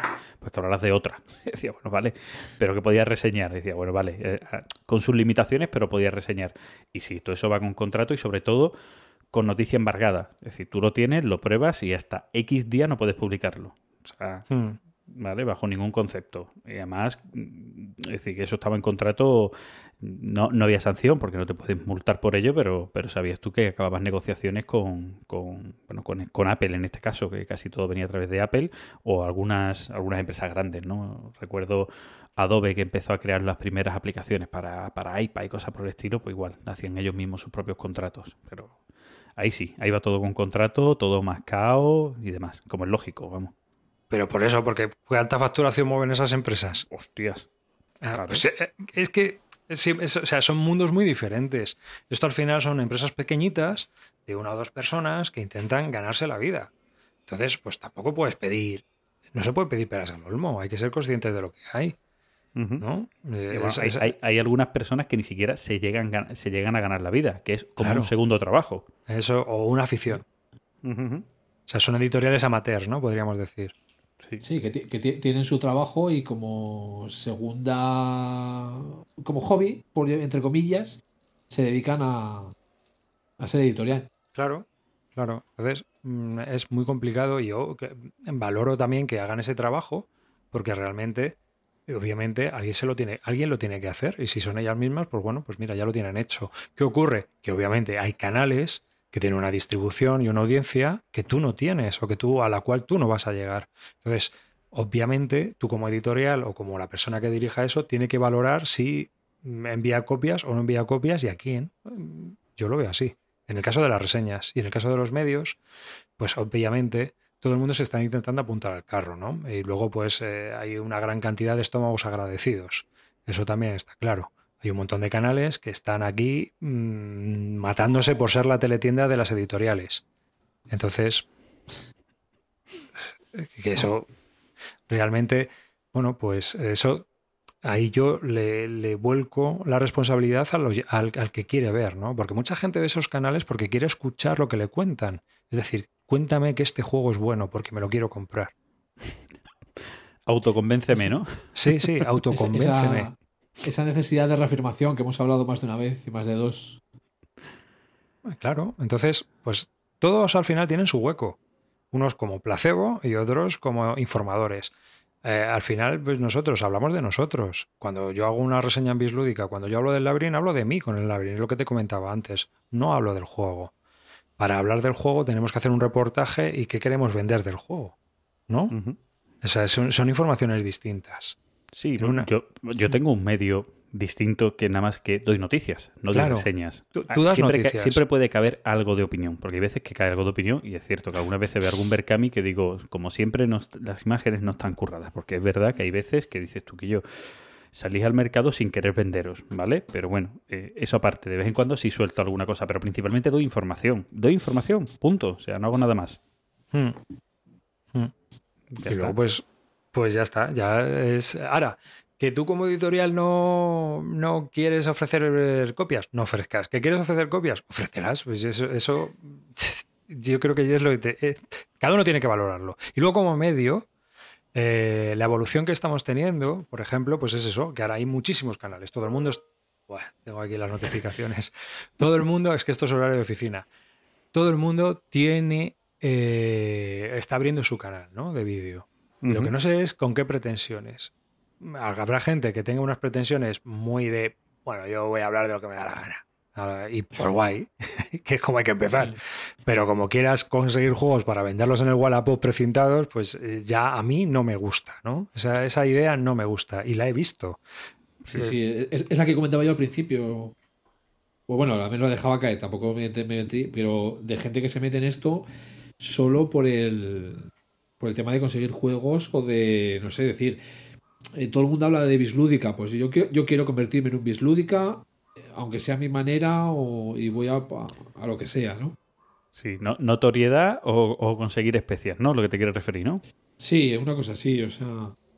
Y, y como ya comentabais, el trabajo que lleva por detrás de, de otras cosas, que, que esto tiene más, que eso tiene más durabilidad, pero. Pero es que además, tiene- es que además como medio, mira, nosotros cuando empezamos en Bislúdica, a los tres años, creo que a los tres años, fue cuando empezamos a tener casi mil descargas por episodio.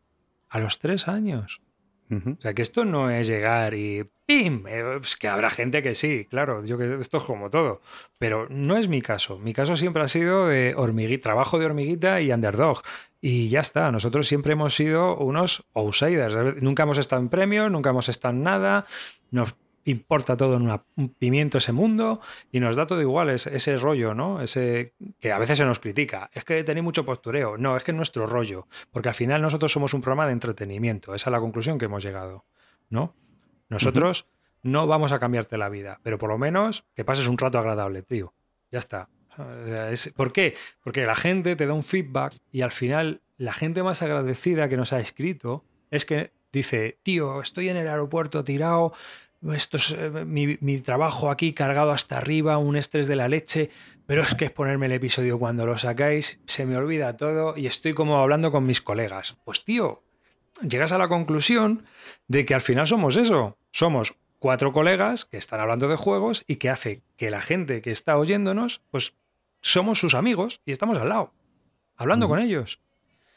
Y ya está, entretenimiento puro y duro. Y otros no, otros serán informativos, divulgativos, otra gente será una enciclopedia en la cual basar los estudios lúdicos sobre gamificación y demás, ¿no? Cada uno tendrá su papel y cada uno escuchará lo que quiera escuchar.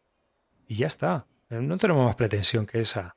Y eh, esa, esa es la idea, de que por ejemplo subyace en Bislúdica, pero yo creo que es que cada uno tiene que buscar ese puntito, ¿no? Convertirse en lo que sus oyentes son o quieren que sean. Al final hay una simbiosis ahí, tú haces lo que te da la gana, vosotros mismos, ¿no? Pero vais teniendo feedback, vais creando comunidad. Pues mm, seguramente dentro de cinco años, si seguís grabando, este podcast sea muy diferente a como lo grabáis ahora. Y no por vosotros solos, sino por la gente que os escucha. Sí, porque de, de algo te empapas y, y, bueno, entras, como tú dices, en la comunidad, en lo que ves que, no solo porque ves que le gustan, sino porque quieres estar tú también en la comunidad. El creador quiere estar en la comunidad y entra en el juego, al fin y al cabo, ¿no? Claro, porque nosotros, mira, eh, y ahora hay más comunidad que nunca. Tenemos Telegrams, tenemos Patreons, teníamos un montón de cosas con la cual comunicarnos con la audiencia cada vez más, ¿no? Entonces, para mí el grupo de Telegram ahora mismo es un, un sitio estupendo para enterarme de la gente que nos escucha, qué nos escucha, qué le gusta, qué no le gusta y hablar con ellos. Y obviamente eso a mí me influye a la hora de publicar, a la hora de hablar de juegos, a la hora de ver los juegos de otra manera ya está, eh, que, que creo que es muy importante. Entonces, ese puntito que nos faltaba hace años, o sea, empezamos a democratizar la distribución de información y ahora estamos democratizando o, o, o- o por lo menos haciéndonos llegar del feedback que tenemos de los oyentes. Y eso está, vamos, para mí es genial. Sí, porque Es- es- son medios poco agradecidos en cuanto al feedback muchas veces. Sí. Eh, En Ivos todavía porque se puede comentar, pero o sea, en, en la mayoría de agregadores de podcast no había forma de que te comentaran y era complicado recibir ese feedback. Y gracias a las comunidades, como tú bien dices, de Telegram, se consigue esa otra parte que vosotros durante muchos años habéis tenido, habéis tenido poco, ¿no? De, de ese feedback, ¿no? Pues los comentarios y los correos. Comentarios y correos. Correos. Luego ya Twitter. eh, por ejemplo, hay mucho feedback en YouTube. YouTube y el directo, los directos dan muchísimo feedback. Vosotros que te habéis hecho alguno, que alguno he escuchado yo y tal. Uno, uno. uno. Bueno, ese, ¿no? Pues eh, mira, Pero es- se, se el único. repetirá que fue muy divertido. Es que es- son muy divertidos.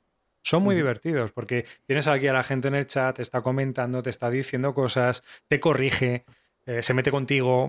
Pues, pues al final crea una dinámica que está muy bien, ¿no? Y le da mucha viveza a lo que es el programa. Y aparte que son formas de distribuir tu contenido que de otra manera no hay forma humana, ¿no? Todo, el mundo escucha podcast.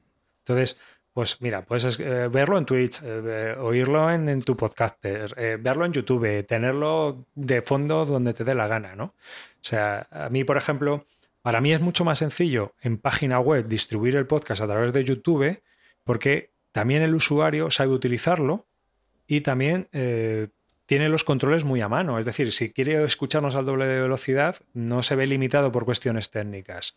¿no?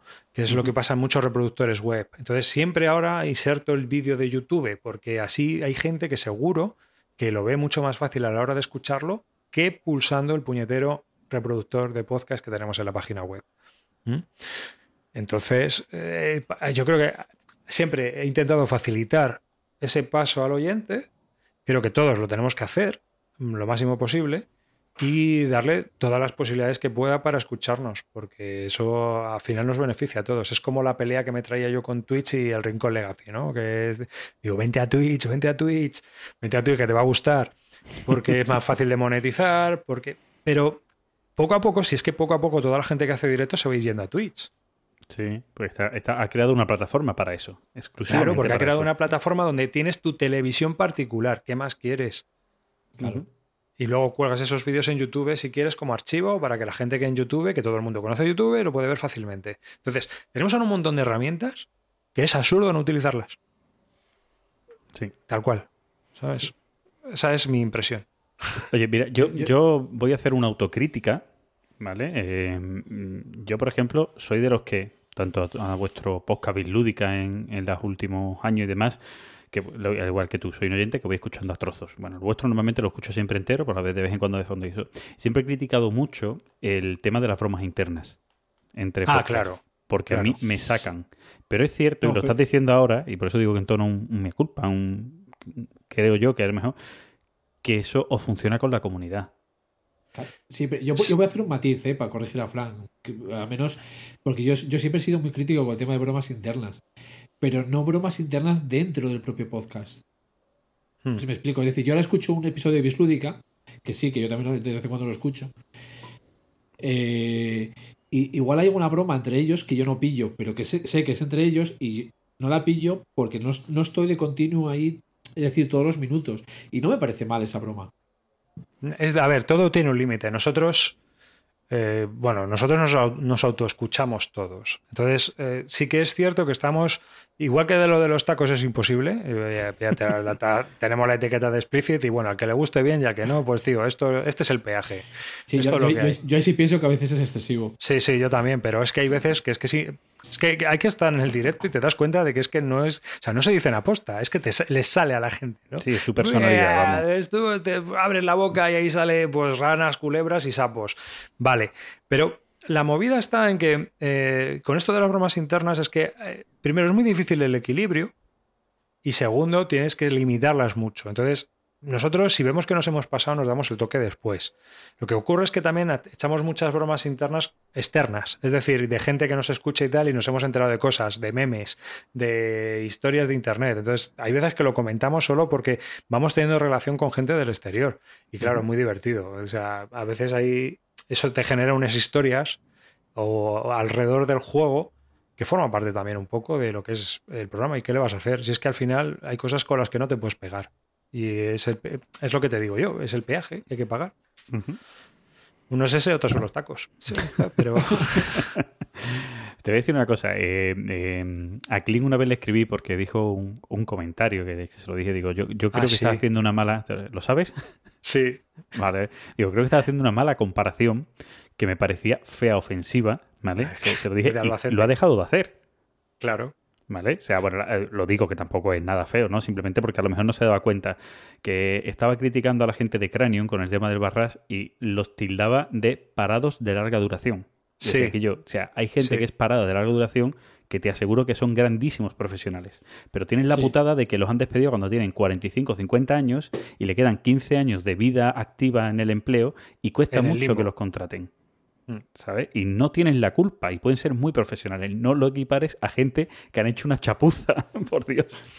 Y, y, y, y vamos, lo dije en privado por Twitter y tal, y el tío lo cambió y yo de chapó. O sea, es un tío de Nos chapó. en ese escribió para aspecto. decirlo, tío, me ha, me ha echado Fran la peta, lleva razón, tronco, no me había dado cuenta. Hombre, le, le puedes decir que Frank echa la, echa la peta siempre. Sí, pero, lo que sea, pero que, ¿eh? O sea, a ver, que, que hay veces que a lo mejor te puede parecer que no escucha- escuchamos siempre. Lo que ocurre es que hay veces que no puede ser. ¿no? Entonces, eh, es el tema, yo qué sé, cuando nos piden inclusión en el podcast. Pero, tío, si somos cinco amigos, ¿sabes? yo qué sé. ¿sabes? Sí. No, no, ¿Qué hacemos? ¿Lo metemos con calzador porque somos como una institución? Y, entonces, queda, que- entonces queda peor. Claro, no, no, no tiene sentido, ¿sabes? Cuando se hace un podcast profesional o estamos en un tema de radio, eso es una cosa que se tiene en cuenta desde el minuto cero. O sea, este está ya incluido, ¿no?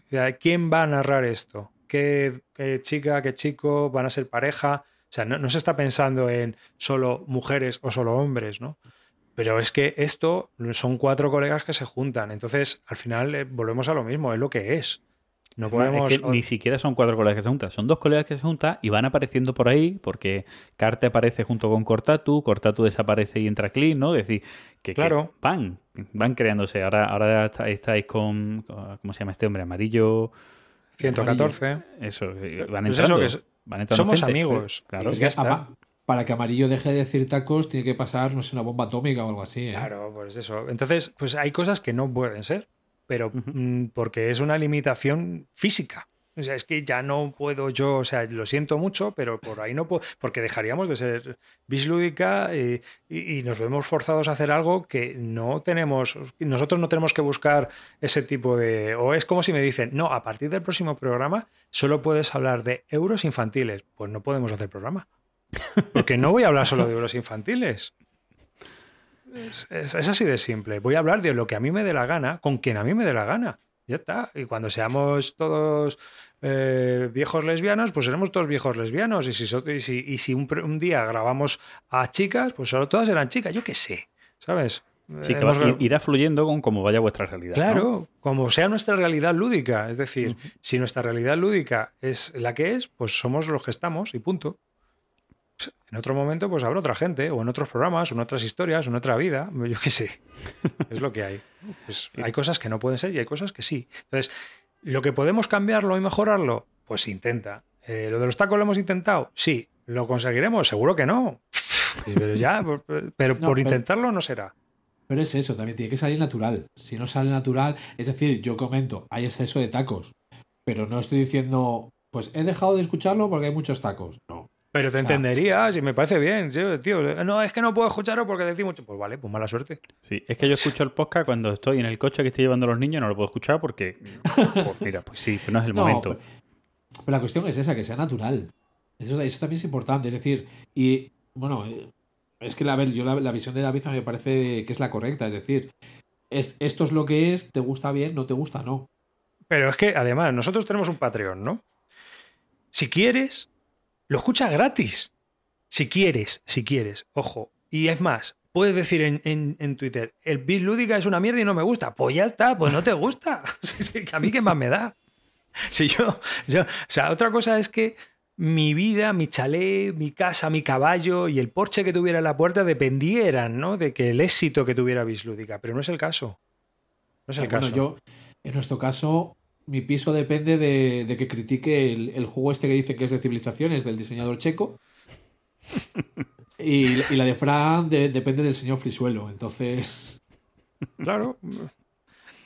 Son historias distintas. Pues que no tiene nada que. Pues, pues eso, que, que tú esto eh, lo hacemos, lo puedes criticar si quieres, pero que obviamente no va a ir a ningún lado. Ni tu crítica, ni tu. Ni, ni lo bueno ni lo malo. Si es que no va. Al final esto se pone, está ahí, y el que quiera que lo escuche y el que no, no lo escucha. Ya está. ¿Mm?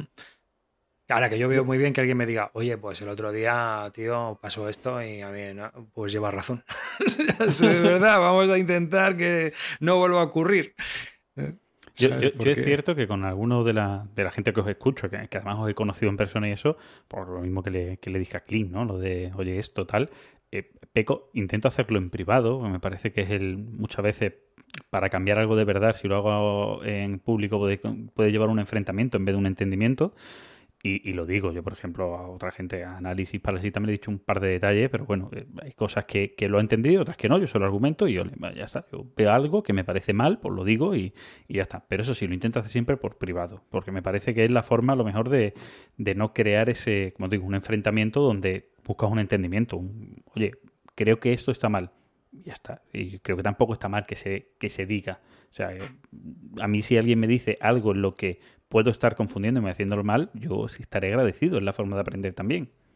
Ah, Claro, claro, si yo, yo escuchar voy a escuchar. Otra cosa es que te haga caso, pero igual que yo, o sea, yo de los 100 consejos que puedo dar al día, se me va a hacer caso en cero, en menos 5, ¿no? O sea, eh, pero eso nos pasa a todos en todas las- nuestras cosas de la vida. Entonces, eh, realmente, a mí- puedes decir cosas, hay, a mí hay veces que me dicen cosas y digo, joder, si esto estaría guay en un mundo ideal, pero es que no vivimos en un mundo ideal. Entonces no puede ser. O hay otras cosas que te dicen y dices, oye, pues espera, pues a lo mejor se puede implementar o se puede cambiar o se puede hacer de otra manera. Pues llevan razón. Yo qué sé, hay que estudiar cada cosa y ver si tú la puedes aplicar en tu vida. Claro, ¿En por, programa? por Y ejemplo, lo, y lo importante es es escuchar, digamos, también. Siempre que se que no venga uno y soltando improperios, ¿no? Pero lo de, lo de escuchar y. No, y Es si te, importante. si te van a soltar improperios, ¿no? Porque al final, pues yo qué sé, las redes sociales, por ejemplo, pues son como son. Bueno, sí. Tu- Twitter es, es para lo que es. bueno, la, la Entonces- exposición pública conlleva eso. Eso lo tenemos todo claro, claro, también. claro, claro. Sí. Pues a- al que te calientan los cascos o le bloqueas o le silencias o ya está. y O pasas Sí, sí. directamente, que también es otra opción. Eh, Sí, sí. no. Cualquiera se mete ahora en una discusión en Twitter. ¿no? que, Por cierto, para hacer un programa de Bill sin insulto que tienes que grabar solo Carte, No sé, yo creo que ni eso, ¿eh? yo creo ni eso. Tiene que grabar mi hijo Pablo y con, y con Paula. Ay. Con... Hombre, igual, mira, me, pones con Carti y le empiezo a hablar de Eklum. Bueno, no sé, porque tú le has metido caña con Eklum, pero. Sí. Y Sí, si no salta con eso. O sea, algún, algún, hay cosas, no le picamos, pero nosotros sabemos cómo podría arrancar, ¿eh? Ojo, cuidado. O sea que, que to- todos tenemos nuestra, nuestro lado débil, ¿eh? Ahí. Eso sí es cierto. Y es importante conocer la debilidad de tus compañeros de podcast, ¿no? Sí, sí, eso es obvio, ¿no? Aparte de que, bueno, pues como vosotros que tendréis un, eh, el chat quemado, ¿no? Oye, esto vamos a hablar de esto, vamos a hablar del otro, pues nosotros también tenemos un grupo de WhatsApp donde el salseo, el chascarrillo, jiji, jaja, nuestros, ojo, no, la verdad es que somos poco marujos. E intentamos evitar todo tipo de polémicas. Creo que las polémicas tontas, tontas, perjudican. Si veis, siempre nos metemos, o por lo menos, yo intento, si es una polémica, tiene que ser típico, el Undaunted es un wargame, y entonces ya me lo paso petita. Tiene que ser alguna chorrada, ¿no? O sea, pero si es política o seria o con una movida de un canal. Mira, esta polémica que había de este chico, eh, hablando un poco del tema también financiación, ¿no? Que pedí un portátil Sí, sí, sí, sí. y sí, la vi, gente se, se le ha tirado, o, o, o Espinete Guargamero con la polémica de, de el modo novia. No, ya. O sea, es- es- Yo no abro la boca. Yo eso no, porque no considero que puedo tener mi opinión y la puedo discutir en privado, pero no voy a hacer pública mi opinión. No la voy a hacer. Mira, nosotros utilizamos el de Spinetta y Wargamero, lo utilizamos sin centrarnos en lo de Spinetta y Wargamero para hacer una tertulia en el trending topic sobre el machismo en el mundo de los juegos de mesa. Pero Que llevamos el debate hacia otro lado. Oye, ha pasado esto, vale, vamos a hablar, vamos a analizar cómo está este mundo, pero sin hacer mellas, que también lo dijimos, que no queríamos entrar ahí ni hacer mellas, porque además ellos rápidamente rectificaron, cambiaron y oye, que la gente nos Yo- yo- yo confundimos. conozco a los tres. Sí. Conozco a los tres que hacen Spinete y. Sí, además uno lo tenemos en nuestro grupo de Telegram, que sí que, que- pero rápidamente mm, creemos, y yo además soy de la opinión de, sobre todo en, este mundo del machismo, un mundo esto, todos somos machistas y vamos acostumbrándonos poco a poco a salir de ahí porque venimos de una educación de la que venimos. Y lo guay está en que cuando te confundes, como se han podido confundir ellos, que alguien te diga, oye, que esto está mal, y te digo, ah, vale, pues mira, lo corrijo. Eso es lo mejor, ya está, y a partir de ahí se acabó todo. Y ya podemos poner foco en otra cosa, ¿no? Creo yo. Claro, claro, Una, forma de, de entrar en la tendencia del debate sin tener que machacar, que yo creo que ese es uno de los grandes problemas en general, de los debates de hoy en día en general, que parece que no puede haber un debate sin que se machaque a alguien. que no se puede hablar de las ideas, no, hay que hablar y machacar a alguien. O sea, no se puede hablar Sí. de política sin decir el puto coletas, ¿no? Es como, no, tío, vamos a hablar de ideas, vamos, quitemos a las personas del medio y no machaquemos a alguien. Eso es- creo que es un gran fallo y que no enriquece los debates y menos en redes sociales. Nah, es que lo que hace Twitter es que al final tenemos un enemigo delante. Mira, un enemigo al que batir. Vas a por él. Zasca. Rascayó. Entonces, si es algo que no es personal y no interfiere con la vida de las personas, sí me meto. Pero si es algo más ya, mm, digamos, política, religión, fútbol, yo ya no me meto, yo paso. Yo olímpicamente me, me desentiendo, ¿no? O sea, tienen que ser polémicas de chascarrillo, de- de- lúdicas. Yo, yo con el baloncesto sí me meto, pero. Claro, claro, pues, pero es, para ti es tan lúdico como a lo mejor para mí el tema de los Wargames, ¿no? Entonces, pues ya está. Pues guay. Claro. Y además nadie sale dañado, ¿no? Jiji, jaja, No, al no, final. Exacto. Sí, pero final en, el baloncesto es que no pasa lo mismo que en el fútbol. Aquí es que fútbol es religión. O sea, hay que entender también la diferencia, ¿eh? Ya. No, y de, y de hecho casi todos mis comentarios son sobre el arbitraje. O sea, como, como fui árbitro, pues Te lo conoces, ¿no? Claro. so- so- solo comentar, digamos, eh, so- sobre eso. Entonces, yo, yo lo que se veo, Frank, que el plan que tenías de, de enemistarnos con Miss Lúdica para subir audiencia no te va a salir bien. ¿eh? Ahora, a ver, sí, es que te digo, o sea, mira, eh, no lo hemos comentado aquí. Incluso una vez estuvimos intentando hacer un proyecto junto con varios medios, lo puede decir David, que no llegó a nada. Bueno, pues eh, se Sí, porque cada uno somos de nuestra padre y de nuestra madre y al final la cosa no, no somos como somos. Sí, bueno, Entonces- también había dos personas que además en ese punto también se estaban profesionalizando, entre comillas, o intentando vivir de esto. Y claro, no, no, no cuajó y, y fue una pena, la verdad, porque eh, podría haber sido una cosa chula, pero bueno, nos quedamos ahí. Por lo menos pasamos un buen rato ideando cosas. Ah, y, y- y conoces cómo funciona un poco eh, los demás y, y hasta dónde puedes llegar, ¿no? O sea que te das cuenta también un poco de por dónde tienes que o con quién también puedes también trabajar mejor. Pues esto es como todo. Entonces hay, hay gente con la que trabajas mejor y gente con la que trabajas peor. Ya está. Pero bueno, al final nos conocemos todos. Este mundo no es muy grande. Ahora empieza a serlo, ¿eh? Yo ya empiezo a ver canales que no conozco ni a Dios. Sí, sí. Ah, sí, lo que pasa es que, bueno, como. Si, si uno es, uno es vive en su mundo, pues. Ya. Tampoco pasa nada.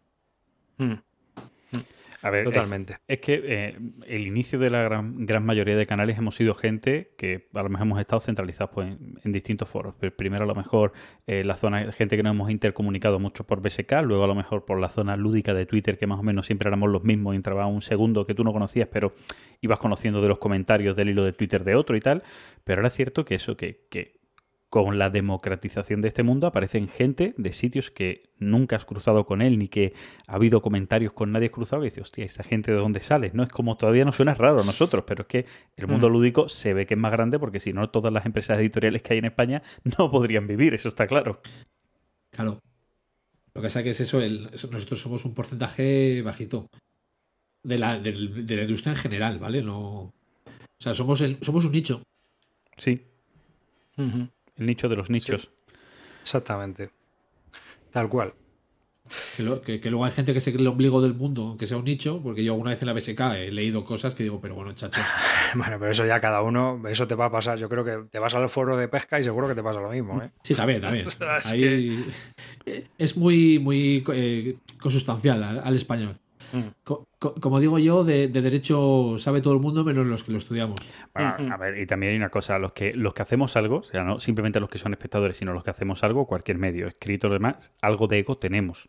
Eso está claro. Claro, claro. Es, es lo que yo comentaba el otro día. Somos un poco narcisistas. que tiene que estar ahí. Si no, si no, lo haces si no- también muchas veces, ¿no? Es como, yo no- lo hago porque yo creo que soy bueno haciendo esto. O sea, ya a partir de ahí, yo creo que tengo algo que aportar al mundo. A partir de ahí, ahí hay un narcisismo, un ego, en el que tú crees que tienes algo que aportar. Por lo tanto, eso está, eso es de base. Si no, si no, si, es que si no, es como intentar hacer un blog sin creer que vas a aportar nada, es como, yo qué sé, ¿no? Puede haber alguien que lo haga, pero sería raro.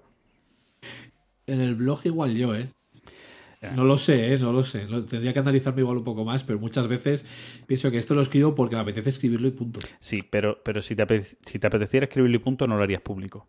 Es decir, si, Eso, Y- también, y, em, eso- eso también es cierto. Yo, yo tengo una pregunta Pero- para vosotros eh, respecto a los que hacemos Patreon y demás. ¿Vosotros cómo lo veis? Porque hay mucha gente que lo ve en contra. Es decir, hay muchos divulgadores que lo ven mal directamente. Yo, mira, yo, yo te voy a poner te voy a poner mi ejemplo con la BGG, ¿vale? Que al final de cuentas no deja de tener Patreon. Claro, la BGG es un Patreon. Yo la BGG la utilizo muchísimo. La BGG me ha dado muchísimo y me cuesta 15 dólares al año. Hmm. Ya está. No sé si te vale la respuesta porque es lo que opino. O sea, es, pasa eso a los podcasts. Yo si escucho un podcast, lo escucho mucho, ese podcast me da mucho.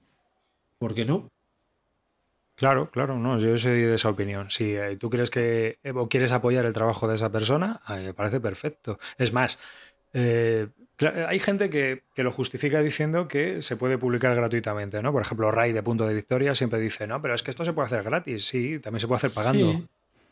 Exacto. Y también se puede hacer yo- pagando. Entonces, Yo, yo creo que, que, digamos, la.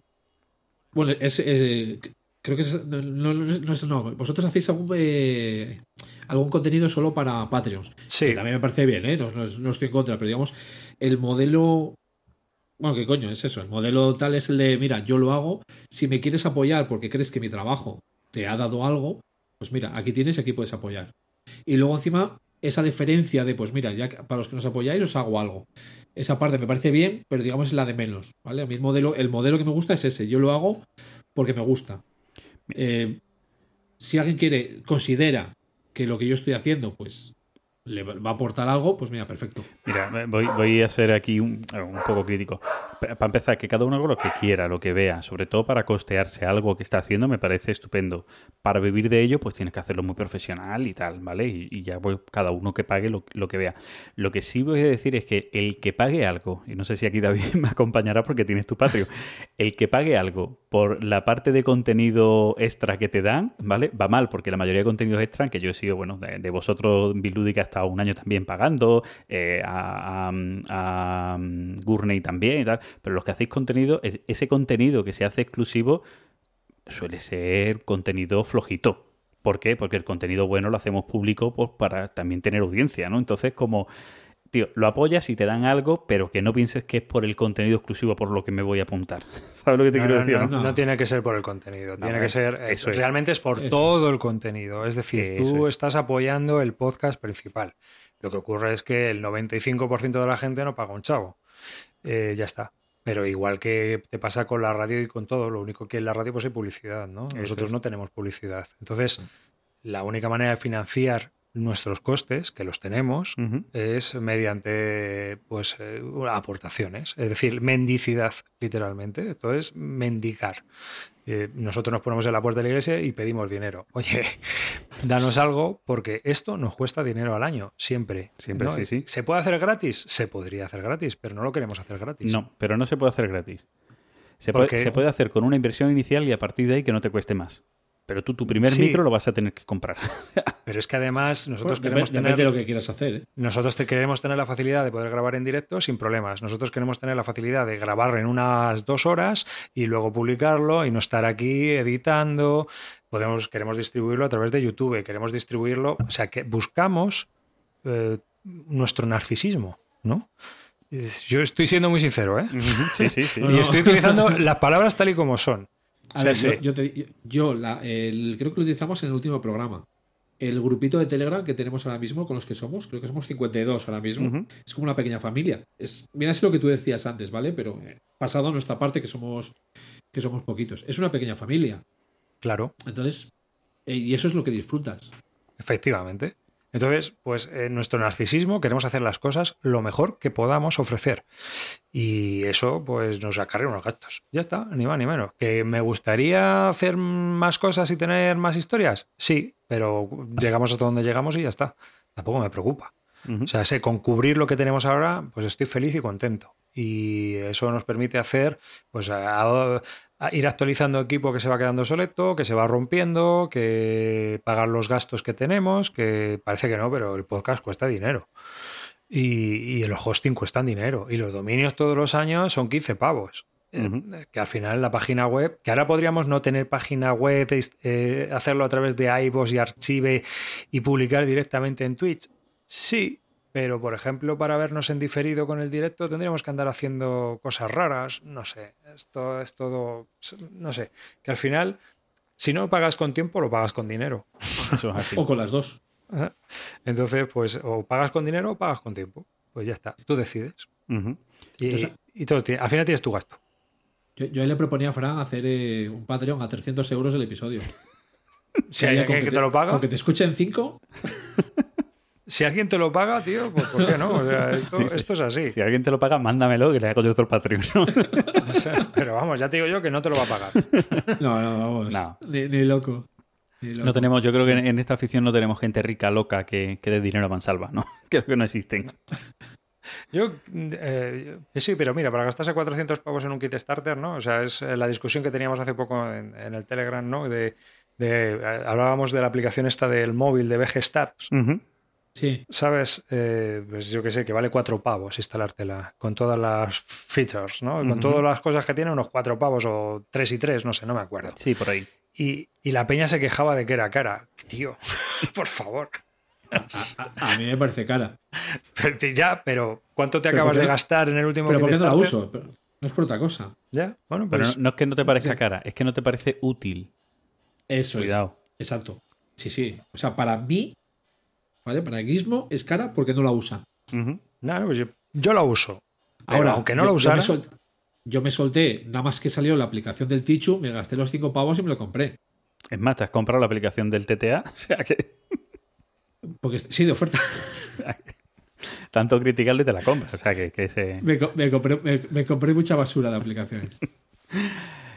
que sí, que, que es cierto que la gente muchas veces no tiene medida en ese aspecto, David. Y, bueno, eso allí ya cada uno. Yo, yo ahora mismo, por ejemplo, siempre digo lo mismo, ahora yo tengo un problema. Escucho muchos podcasts y no tengo dinero para todos. O sea, ojalá mañana, Claro, el día de mañana, que mi mujer trabaje, pues, pues ahora, venga, ahora seis meses que voy a estar pagando a esta gente. Ahora- porque sí me apetece, y eso sí es cierto, aportar. No ganar nada con ellos, sino aportar. ¿Vale? Para, yo demasiado. Yo, estoy, yo lo único que puedo decir es que estoy muy agradecido, porque encima son tiempos difíciles. Entonces, pues oye, si alguien te, te ayuda, mejor que mejor. Sí. Pero si no puede, no puede. Y esto es así. Es más, eh, también depende de los medios. Pero, por ejemplo, un medio como el vuestro, me lo imagino, y ahora tú no lo, no lo dirás, eh, dinero que entra, si no tenéis gastos, lo utilizáis para mejorar. Claro. Es decir, que, que no, que no se utiliza para, oye, pues, este año vamos a pegar una Pues cena de de la polla, los de Bislúdica nos vamos a ir de viaje. No, no. Se utiliza para mejorar el podcast. No, En, en nuestro caso sí, pero tampoco vería mal que alguien que tenga un Patreon coja y diga, pues me voy un fin de semana a Essen. Pues vale, pues mira. Si Pero lo, vas a revertir en, si lo vas a revertir en el canal. Exacto, pero O sea, eso es yo- yo- normal. Eso es normal. Yo, yo por ejemplo, eh, en este caso no era con Patreons, pero lo prime- las primeras eh, eh, eh, tiendas, en este caso tiendas de juegos, que patrocinaron a Cubo Magazine, nosotros pagamos todo el material que yo utilicé para las retransmisiones de Córdoba los dos primeros años que retransmití aquello yo solo. O sea, eran años que Mm. tú sabes que vives de esto. Lo complicado en el año 2010-2011, que fueron mis primeras retransmisiones, retransmitir en directo un evento.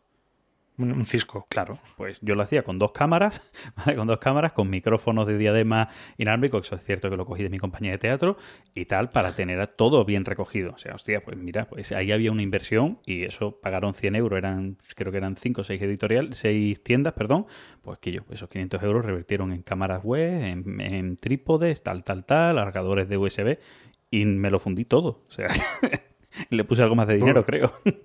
Pero si en cuanto entras en Zoman y empiezas a mirar, dices, vale, tío, pues anda, que solo en iluminación te puedes dejar lo que quieras. Sí.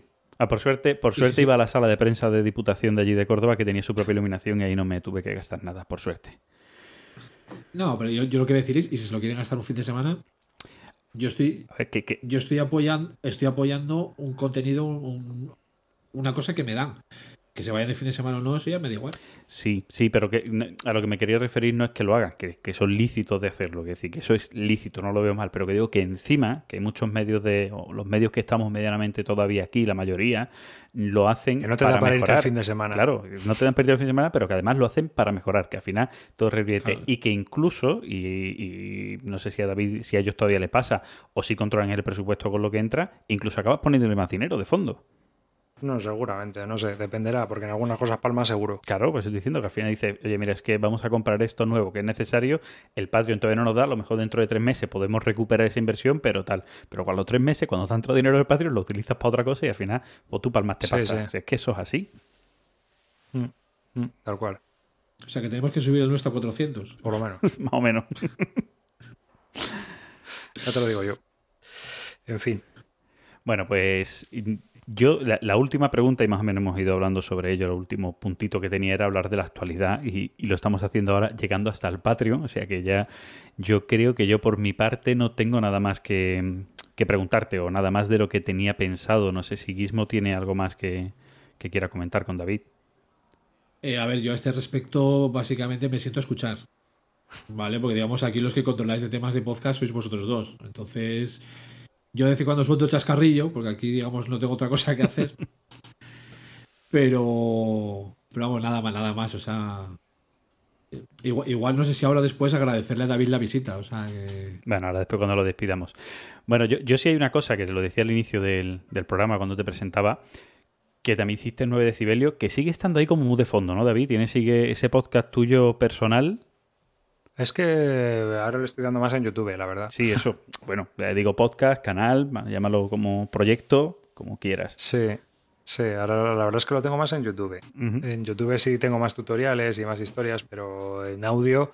Es que sabes qué pasa, que si lo quieres eh, ver, de, mi, mi idea, volvemos a lo de antes, yo no quiero vender humos.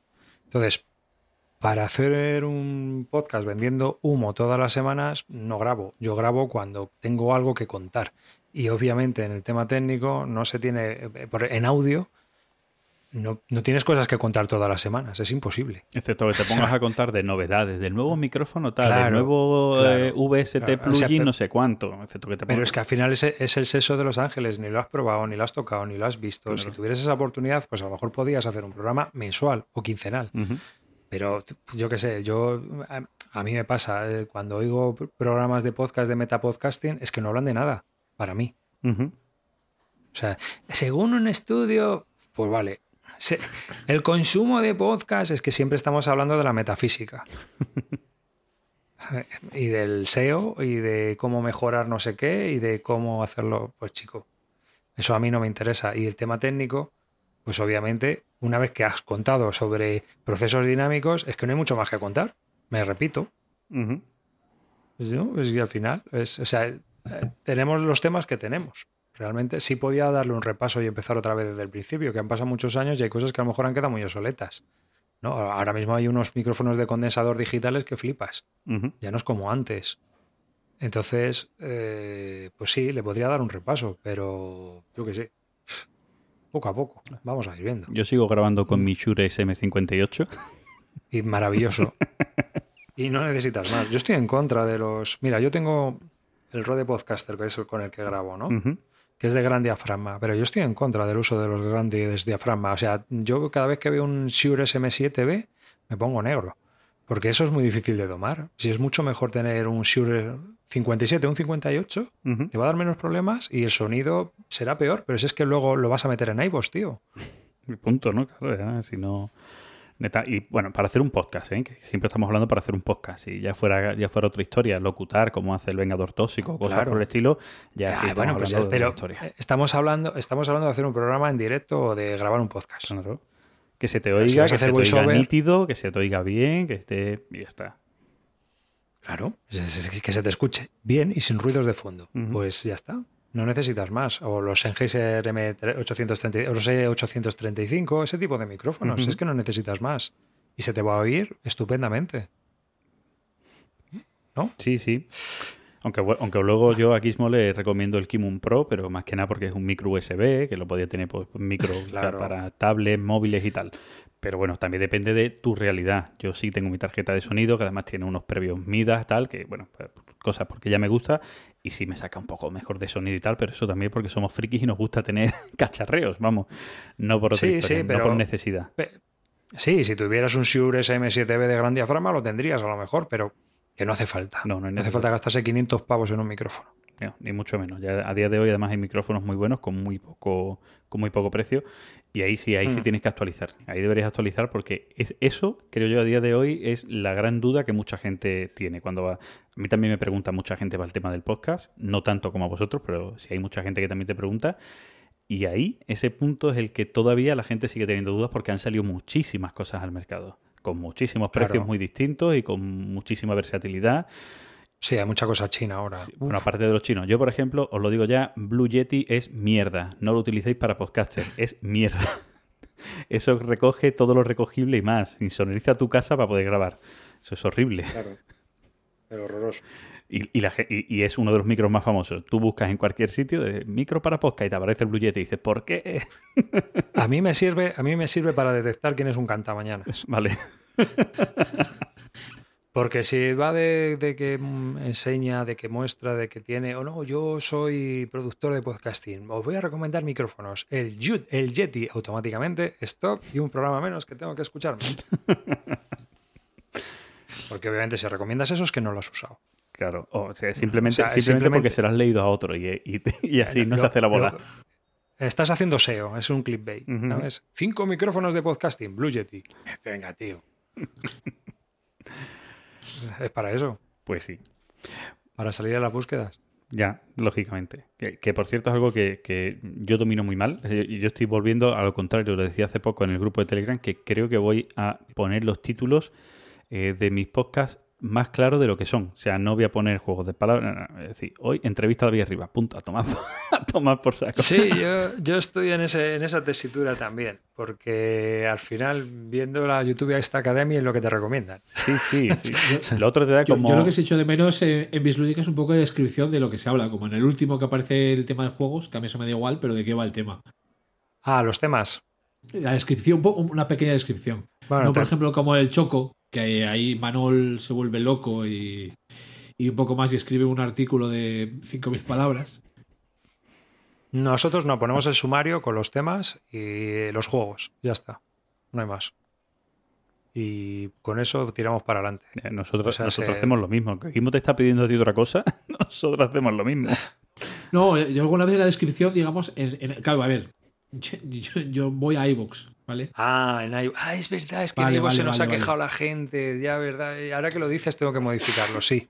Vale, en vale, el último aparece, ¿eh? En el último aparece todo el listado de juegos con los minutos. Sí, ¿no? Que, Pues no sé por qué. En- ese sí y en otros no. Es, es una cosa que me trae negro, macho. que iVoox es una mierda. Es que, o sea, es, es cierto, está ahí, eh, eh, funciona muy bien para muchas cosas, pero para todo esto es una mierda tremenda. Pero Para lo, que, increíble. para lo que escucho yo, no Increíble. necesito más. Ya, Si pero ca- ojo. Si casi no nos escuchan a nosotros. Ya. Ay, pues sí, mira, ahora sale. Pues no sé por qué ahora sí y otras veces no. Es que me trae negro esto. Hay veces que lo, empecé a meter a mano porque gente se me quejó. Y entonces, eh, pero eh, si vas a la web está todo el índice. Siempre. Si hay alguna duda, en la web o en YouTube está siempre el índice. Yo os escucho con Pocket Cast, que lo tengo fácil. Que Está el índice y Mm. está Y más... ahí igual, ahí, y están los capítulos. Exacto. Entonces, si te quieres saltar una parte que no te gusta, un juego que te da igual, pues esto de los capítulos para mí ha sido una revolución brutal. Sí, sí. porque, claro, te permite casi una búsqueda semántica de, de un juego o un término o algo, o algo que específico, ¿no? Que tú quieras. O sea, que creo que, que es lo- de lo más importante que ha salido para podcast para mí. ¿Mm? Sí, sí, yo, yo también estoy súper encantado. Lo uso casi desde, no sé si desde el tercer episodio que lo, que lo descubrí cómo hacerlo. Sí. Y la verdad es que es fantástico. Y la gente lo agradece Bueno, mucho. Joder, macho. A costa de perder los comentarios de los dos primeros. Sí, cierto. Bueno, ¿qué le vas a hacer?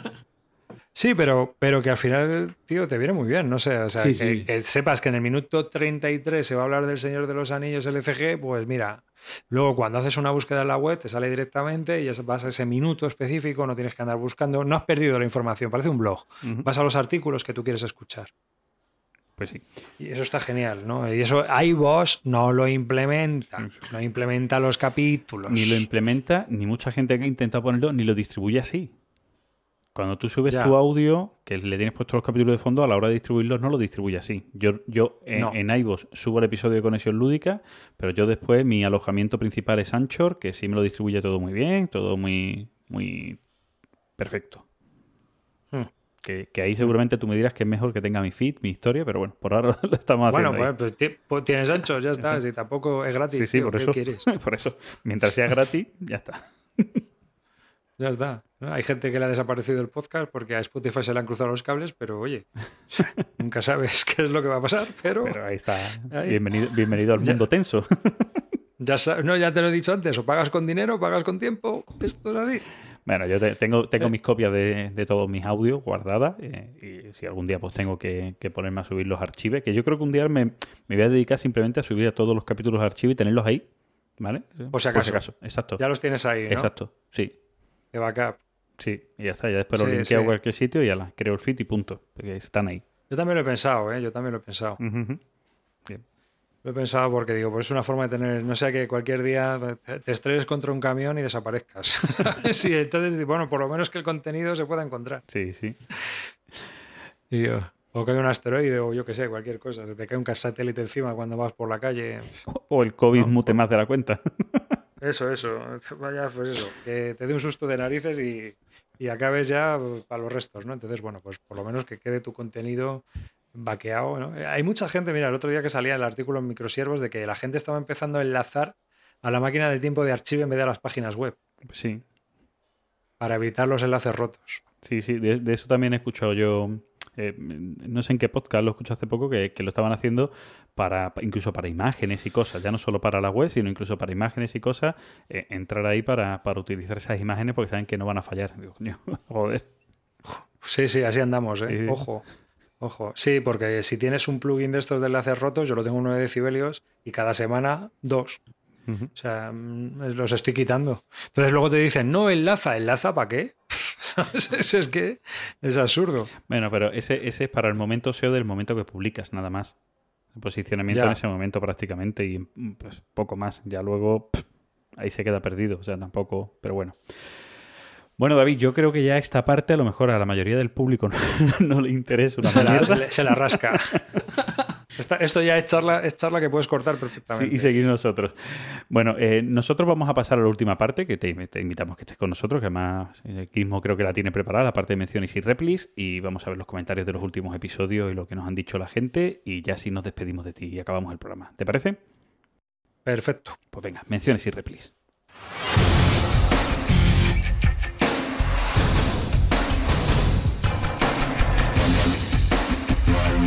Menciones y replis y replis.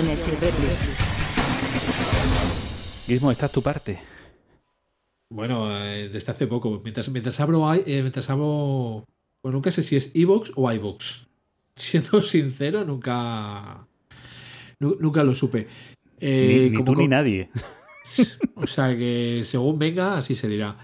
Como menciones, como decía al principio, eh, estuvo por aquí eso, Decano, el, el gran Carlos, aquí es el- las jornadas de juegos y vino, estuvo por aquí por Asturias. Y pues eso, precisamente, que de los podcasts que escucha, eh, me dijo tres. ¿Vale? Por supuesto, el tercero no me acuerdo. no es que no quiera decirlo, sino simplemente es que realmente no me acuerdo. Bueno, Y, y también es un ejemplo de cómo pasar una tarde con un jugón, por utilizar la palabra, sin jugar y pasárselo teta. Hablando de juegos, tomando cervezas, es decir, que de vez en cuando se nos olvida también esa parte que. Que bueno, que no hay, no hay que ir como locos a jugar, ¿no? yo la única vez que he visitado a David creo que no jugamos a nada, ¿no, David? No, no jugamos a nada. Estuvimos por ahí comiendo y Paseando. Ya está. tomando helados. Exacto. O sea, como. Y eso también se disfruta. Claro. Claro. Es el metajuego. Tenemos aquí a Sétropo, que, bueno, claro, es que estos son los programas que nos gustan, programas para escuchar con la BGG abierta, que así sí, gracias. Como volvimos a tratar la mecánica, pues bueno, ahí lo que ya comentamos, ¿no? En el grupo de Telegram. Y que, que, que hay que ir alternando, ¿no? Los episodios. De vez en cuando trataremos alguna mecánica, de vez en cuando pues eh, hablaremos con, con gente, de vez en cuando pues de, de otras cosas. O sea que Pues sí. que lo mismo parecido con Supergraci, que me ha gustado mucho el episodio de hoy, muy fluido y ameno. A un servidor se le ha pasado en un suspiro. A este nivel lo podéis demorar mucho la próxima entrega. Estupendo regustillo, me ha dejado el jodido del episodio. Eh, de los juegos de mayorías mencionados le falta el Kalimala. Eh, que pasó por mis manos, el juego está bien, pero también me dejó muy frío. Que no ha apostado mucho por él y que nos ha encantado. O sea, el juego funciona. Pero bueno, tampoco es que sea... Y nos están pidiendo un monográfico de familiares. Tanto él como lo tengo aquí abajo, como Valles, Valles Manía, me parece que es el completo, el incompleto. Que bueno, eso, de, mo- de momento tenemos el especial de fillers del principio. Entonces, Sí. Bueno, filias, juegos ligeros en general, que también trae un Sí. familiar. Entonces eh, ahí igual se pensaría, ¿no? Digamos, tenemos ahí el de las subastas que, me, que tengo ganas de hacer.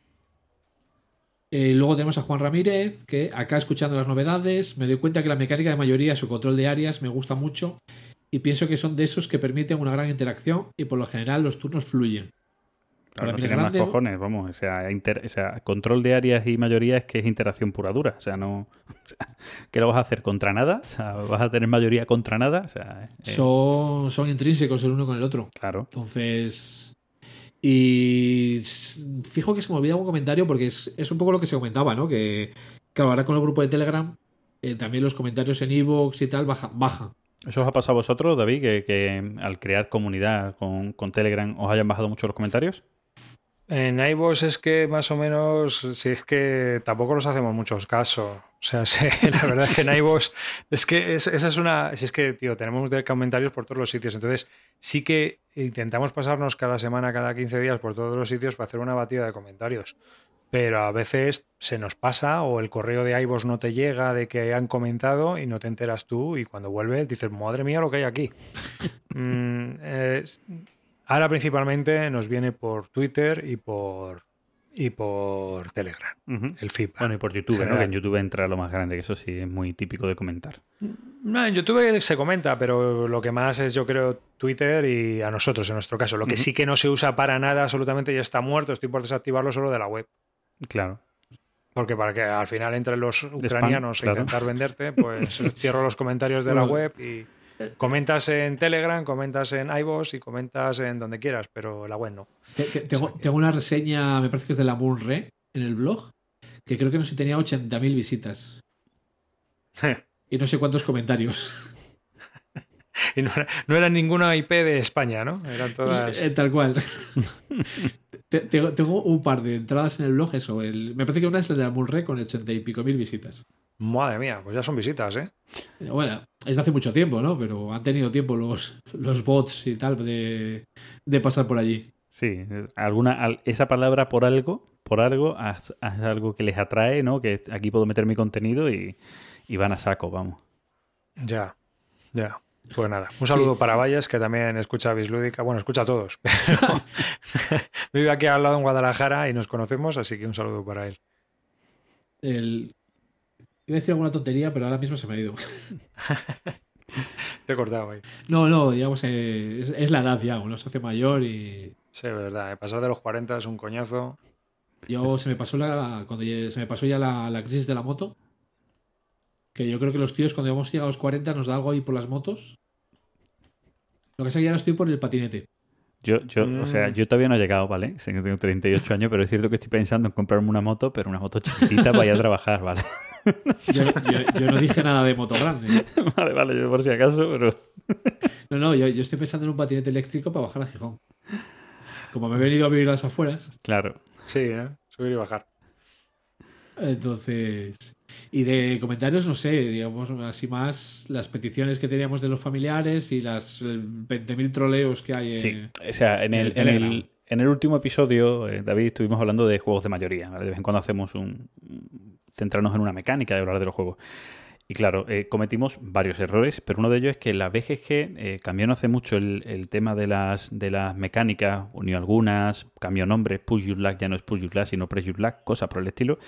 Y Mm. mayorías está unido a control de áreas. Pero es cierto que para mí son dos cosas distintas, pero a la hora de hacer listado, la BGG, claro, te sale todo junto y claro, dice, este juego es de mayorías. No, ese juego es de control de áreas. Smart World no es un juego de mayorías. O sea, no puede No. haber dos personas en un, misma, en un mismo hueco. O sea, por lo tanto, es que no, no es ni juego. bueno, por lo tanto es un juego de control de área. Y eso nos pasó y nos están metiendo caña por todos lados con eso. Sí, disculpar culpa mía por, por echarle cuenta a la puta BGG. Ya está, no pasa No, nada. Lo que sí nos han pedido, que a mí me parece, me parece, digamos, yo creo que nos parece bien a los dos, es el tema de cuando hagamos el especial, en vez de, o sea, especial de alguna mecánica, en vez de coger el ranking, coger, digamos, nuestros preferidos al respecto y comentar 5 o 10 juegos cada uno. Pues sí, Ya. sí, yo creo que sí, que va a ser mejor eso. Sí, eh, es verdad, nosotros igual nos piden tops y no hacemos nunca tops de nada. Somos la caña.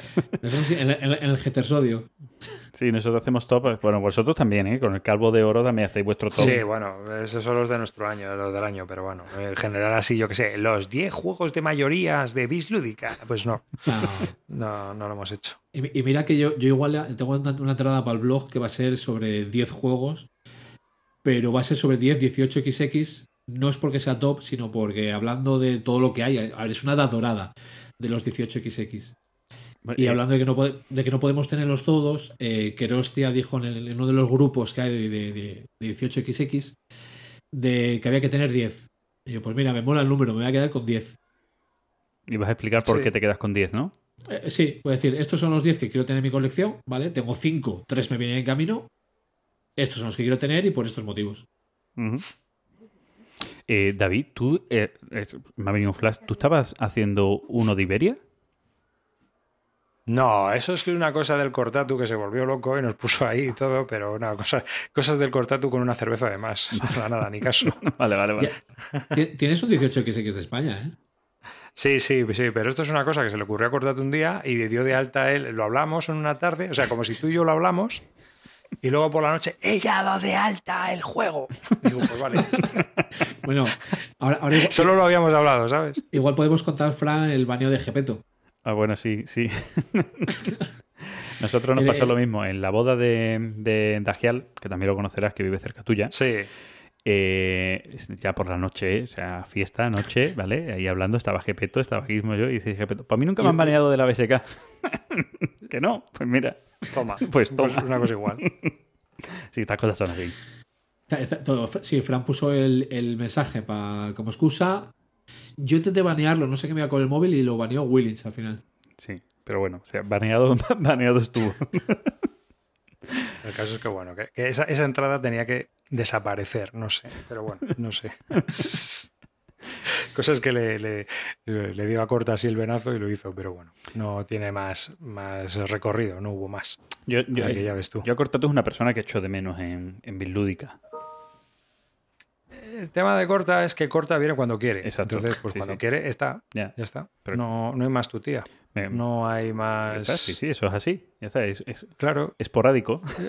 claro, pues eso, que no le podemos obligar a meterle. Es que esto es voluntario. Entonces, pues está cuando está. Bueno, Es una pena y eh, se le puede disfrutar. Mira, por un lado mejor, porque así cuando viene, pues genera ese, ese movimiento, ¿no? De hay mucha gente que, que le gustan sus opiniones y cómo lo comenta todo. O sea que, pues guay.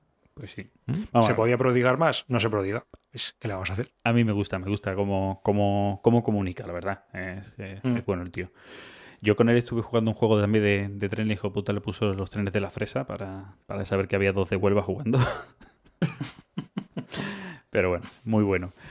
Eh, Gizmo, no tenemos más comentarios, vamos a despedir a nuestro invitado, si te parece. Sí, me parece perfecto.